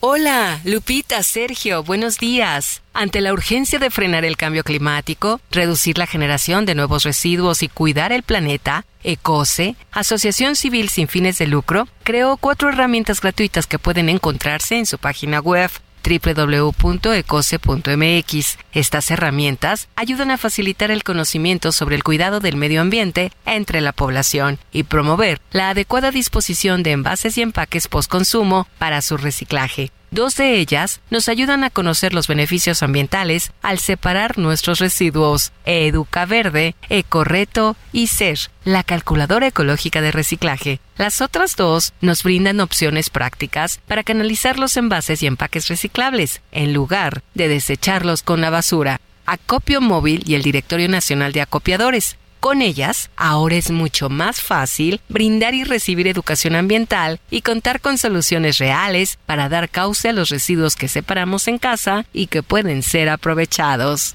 Regresamos con ustedes de nueva cuenta. Lupita, Sergio, gracias. Bueno, pues uh, gracias a ti, Mónica Reyes. Bueno, oye, y habrá, Sergio, un sorteo de Reyes con causa, que es un evento impulsado por Fundación Grupo Andrade y tiene un propósito muy, muy noble, recaudar recursos económicos para continuar apoyando diversos proyectos sociales a favor de la niñez. Pero está con nosotros aquí en la cabina Lisbeth Rodríguez, ella es coordinadora general de Fundación Grupo Andrade, para que nos explique de qué se trata todo esto. ¿Cómo estás, Lisbeth? Muy buenos días. Hola, buenos días, muchas gracias, todo bien. Oye, pues, ¿qué, primero, la, lo, primero lo primero, ¿qué hace Fundación Grupo Andrade? Bueno, nosotros somos una institución de asistencia privada, de hecho estamos regulados por la Junta de Asistencia Privada de la Ciudad de México. Nuestro objetivo principal es impulsar proyectos sociales a favor de la niñez. Estos proyectos son operados en las organizaciones de la sociedad civil en cinco pilares que nosotros consideramos indispensables para el desarrollo integral de la población infantil. El pilar de educación, salud, alimentación, vivienda y juego. Eh, bueno, y esto es lo que se hace. Ah, tienen ahora esta, este sorteo. ¿Cómo, cómo, cómo logra uno, cómo, cómo hace uno para poder donar en este sorteo? ¿Qué es lo que uno tiene que hacer? Ingresar a nuestro sitio web es www.fundaciongrupoandrade.org.mx. Ahí viene un banner de sorteo, le dan clic, pueden realizar su compra por medio de PayPal o Flat, puede ser cualquiera de los dos medios y les llegará eh, los boletos digitales a su correo electrónico. Pueden comprar los que quieran. ¿Cuál es, Liz, el objetivo de este sorteo? Justo hacernos llegar de recursos económicos para continuar impulsando los proyectos sociales a favor de la niñez. De hecho, nosotros cada año lanzamos una convocatoria para invitar a más organizaciones de la sociedad civil a que se sumen en esta red y bueno, necesitamos continuar impulsando estos proyectos. Eh, en, en, la, ¿Qué cantidades puede uno donar? ¿Qué es lo que están esperando ustedes que done la gente? El boleto tiene un costo de 100 pesos. Pueden realizar eh, la compra de uno o varios boletos, pero también eh, quiero aprovechar para invitar a la población a que se sume donando en nuestro sitio web. Pueden donar la cantidad que ustedes gusten y también pueden hacer donativos en especie. ¿En especie? como que? Pueden donar, por ejemplo, ahorita en esta época que viene la actividad de Reyes Magos, pueden hacer donaciones de juguetes. Les pedimos que se metan a nuestro sitio web Ahí viene como un apartado donde pueden ingresar todos sus datos y nosotros estamos leyendo todo lo que nos mandan, todo lo ¿Ah, leemos y también en redes sociales. ¿Y esto, en la página o también en redes sociales? En redes sociales también pueden ingresar, nos mandan un mensaje, nosotros revisamos la información y con gusto los asesoramos. A veces también el voluntariado tiene muchas ideas, quieren hacer muchas cosas, también nos pueden consultar y nosotros podemos hacer grande todas estas acciones que quieren lograr. Oye Liz, y por ejemplo, ustedes Destina trabajan con, con muchas áreas, cáncer infantil, la desnutrición, el abandono parental, entre muchos otros. Eh, ¿se, dona a todos o se pues se, toma a, alguno en especial? ¿Se, ¿Se determina cada año a quién se va a apoyar? Cada año nosotros en la convocatoria que lanzamos Invitamos a diferentes organizaciones y apoyamos diferentes proyectos. En específico, en este tema del sorteo con causa, eh, todo el recurso se iría destinado a las organizaciones con las que trabajamos. Actualmente, en 2022 estamos trabajando con 16 instituciones, justo como lo comentabas, casas hogar, centros de rehabilitación, eh, la parte de educativa, centros educativos y demás instituciones. Bueno, ¿y cuándo se va a realizar el sorteo? El sorteo se realiza el 6 de enero se va a transmitir en las plataformas del Heraldo para que también puedan eh, estar al pendiente. De todas maneras, nosotros vamos a estar compartiendo toda la información en redes sociales y también eh, la parte del ganador lo vamos a publicar en redes sociales. Es para ganarse un auto Aveo 2020 nuevecito. Oye, ¿y todos podemos participar? Sí, todas las personas que quieran participar lo pueden hacer. Los invitamos a consultar también nuestros términos y condiciones en el sitio web de Fundación Grupo Andrade. ¿Nos repites eh, de qué manera podemos tener nuestros boletos? Claro, ingresando a nuestro sitio web www.fundaciongrupoandrade.mx. ¿Así todo seguidito? MX. Sí, igual en el buscador Fundación Grupo Andrade, eh, se meten a nuestro sitio web, hay un apartado donde dice sorteo, le dan Aparece en la pantalla, ¿verdad? Sorteo. Sí, ahí le damos clic. Y de hecho ahí viene la fotografía del vehículo. Entonces ya nada más le dan clic y ahí les va a pedir como todos los datos para realizar la compra. Es una compra segura por estas dos plataformas. Les llegan sus boletos por correo electrónico. De todas maneras, si tienen alguna duda, nos pueden escribir. Nosotros igual podemos darles asesoría sobre cómo hacer el proceso. Me parece muy bien. Liz, muchas gracias por invitarnos a participar en este proyecto con causa, en este sorteo de Reyes con causa. Muchas gracias a Gracias. El abogado penalista Adolfo Reus Medina va a denunciar al exgobernador de Veracruz, Javier Duarte, por el presunto delito de amenazas. Juan David Castilla nos tiene la información. Adelante, Juan David. Muy buenos días, Sergio Lupita, los saludo con mucho gusto desde el estado de Veracruz. Comentarles que el abogado penalista Adolfo Reus Medina presentará una denuncia penal contra el exgobernador de Veracruz, Javier Duarte de Ochoa, por el presunto delito de amenazas. El próximo viernes 16 de diciembre a las 12 horas acudirá a las oficinas centrales de la Fiscalía General del Estado a cargo de Verónica Hernández Yadans. En breve entrevista, el litigante dio a conocer que también procederá legalmente contra el extitular de la Fiscalía, Luis Ángel Bravo Contreras, a quien señala como copartícipe en las amenazas contra él en redes sociales el martes 13 de diciembre. Reus Medina consideró que Karime Macías Tubilla, ex esposa de Duarte de Ochoa, enfrenta un proceso legal a causa de las malas acciones cometidas por parte del exmandatario estatal. El exgobernador del Partido Revolucionario Institucional llamó maricón, basura y discapacitado al abogado Rodolfo Reus. Lo anterior luego de que el representante legal emitiera una opinión en medios de comunicación locales sobre la posibilidad de que la expresidenta del Sistema para el Desarrollo Integral de la Familia en Veracruz, Karime Macías, sea extraditada en abril próximo. Además, Reus Medina sostiene que una ex colaboradora de Karime, quien reside en Texas, Estados Unidos, estaría dispuesta a declarar en su contra lo que contribuiría para garantizar su extradición a México. La ex esposa de Javier Duarte vive junto con sus hijos en Londres y enfrenta cargos por el presunto desvío de más de 100 millones de pesos a empresas fantasmas cuando era presidenta del DIF estatal. Autoridades veracruzanas consideran que Karime Macías es una pieza clave en la trama de corrupción en el sexenio de Javier Duarte de Ochoa, quien se encuentra preso en el reclusorio norte de la Ciudad de México por los delitos de lavado de dinero y asociación delictuosa. Este es el reporte desde Veracruz, Sergio Lupita. Excelente día. Bien, muchas gracias Juan David Castilla por esta información. Son las 9 de la mañana con 50 minutos. Vamos a un resumen de la información más importante que se ha generado esta misma mañana. El presidente López Obrador calificó a los diarios estadounidenses The Washington Post y The New York Times como medios de comunicación sin ética por publicar reportajes críticos por reportajes sobre los daños causados por la construcción del tren Maya. También se está poniendo de manifiesto que es igual la prensa y los medios y los grupos de poder en México que en otros países y en Estados Unidos y que es lo mismo que el Reforma o que la Crónica, el Washington Post o el New York Times.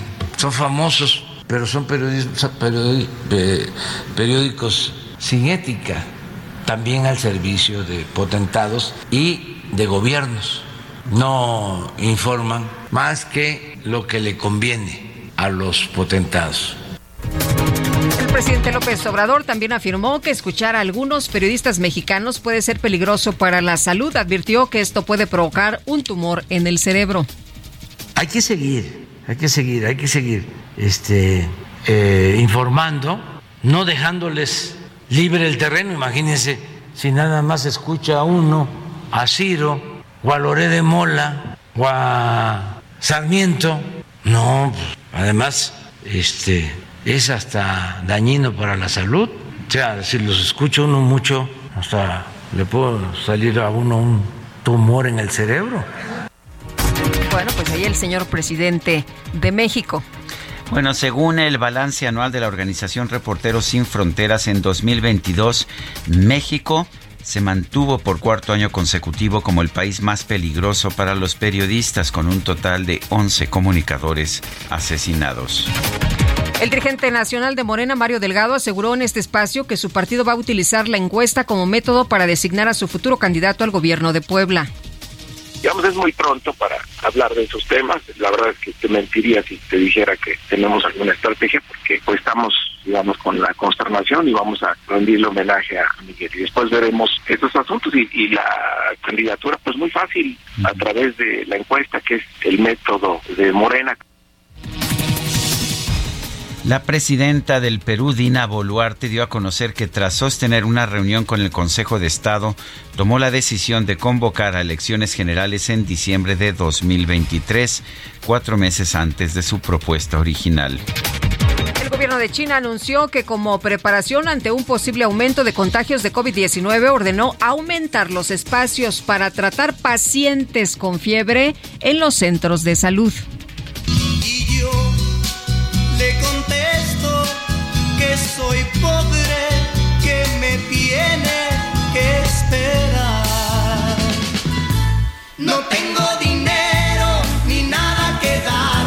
Lo único Bueno, pues la lista de multimillonarios de Bloomberg reveló que este martes el empresario Elon Musk, dueño de Twitter y de Tesla, perdió el título de la persona más rica del mundo ante el empresario francés Bernard Arnault, cofundador y director ejecutivo del gigante de la moda LVMH, Louis Vuitton Moe Hennessy, sí, el esposo de, de nuestra, nuestra actriz Salma Hayek. Salma Hayek, efectivamente es el hombre más rico del mundo. Según Bloomberg, la fortuna de Arnault asciende a 172.900 millones de dólares, mientras que Musk, pobrecito, solamente cuenta con 168.500 millones de dólares.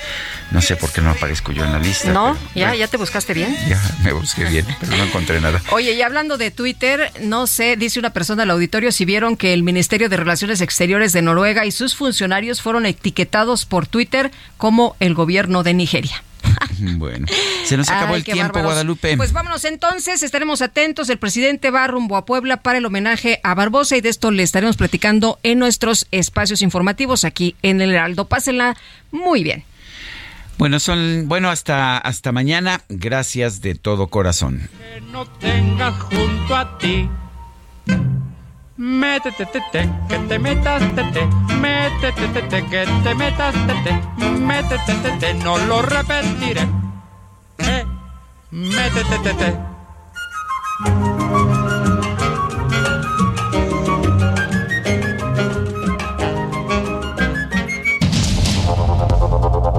Heraldo Media Group presentó Sergio Sarmiento y Lupita Juárez.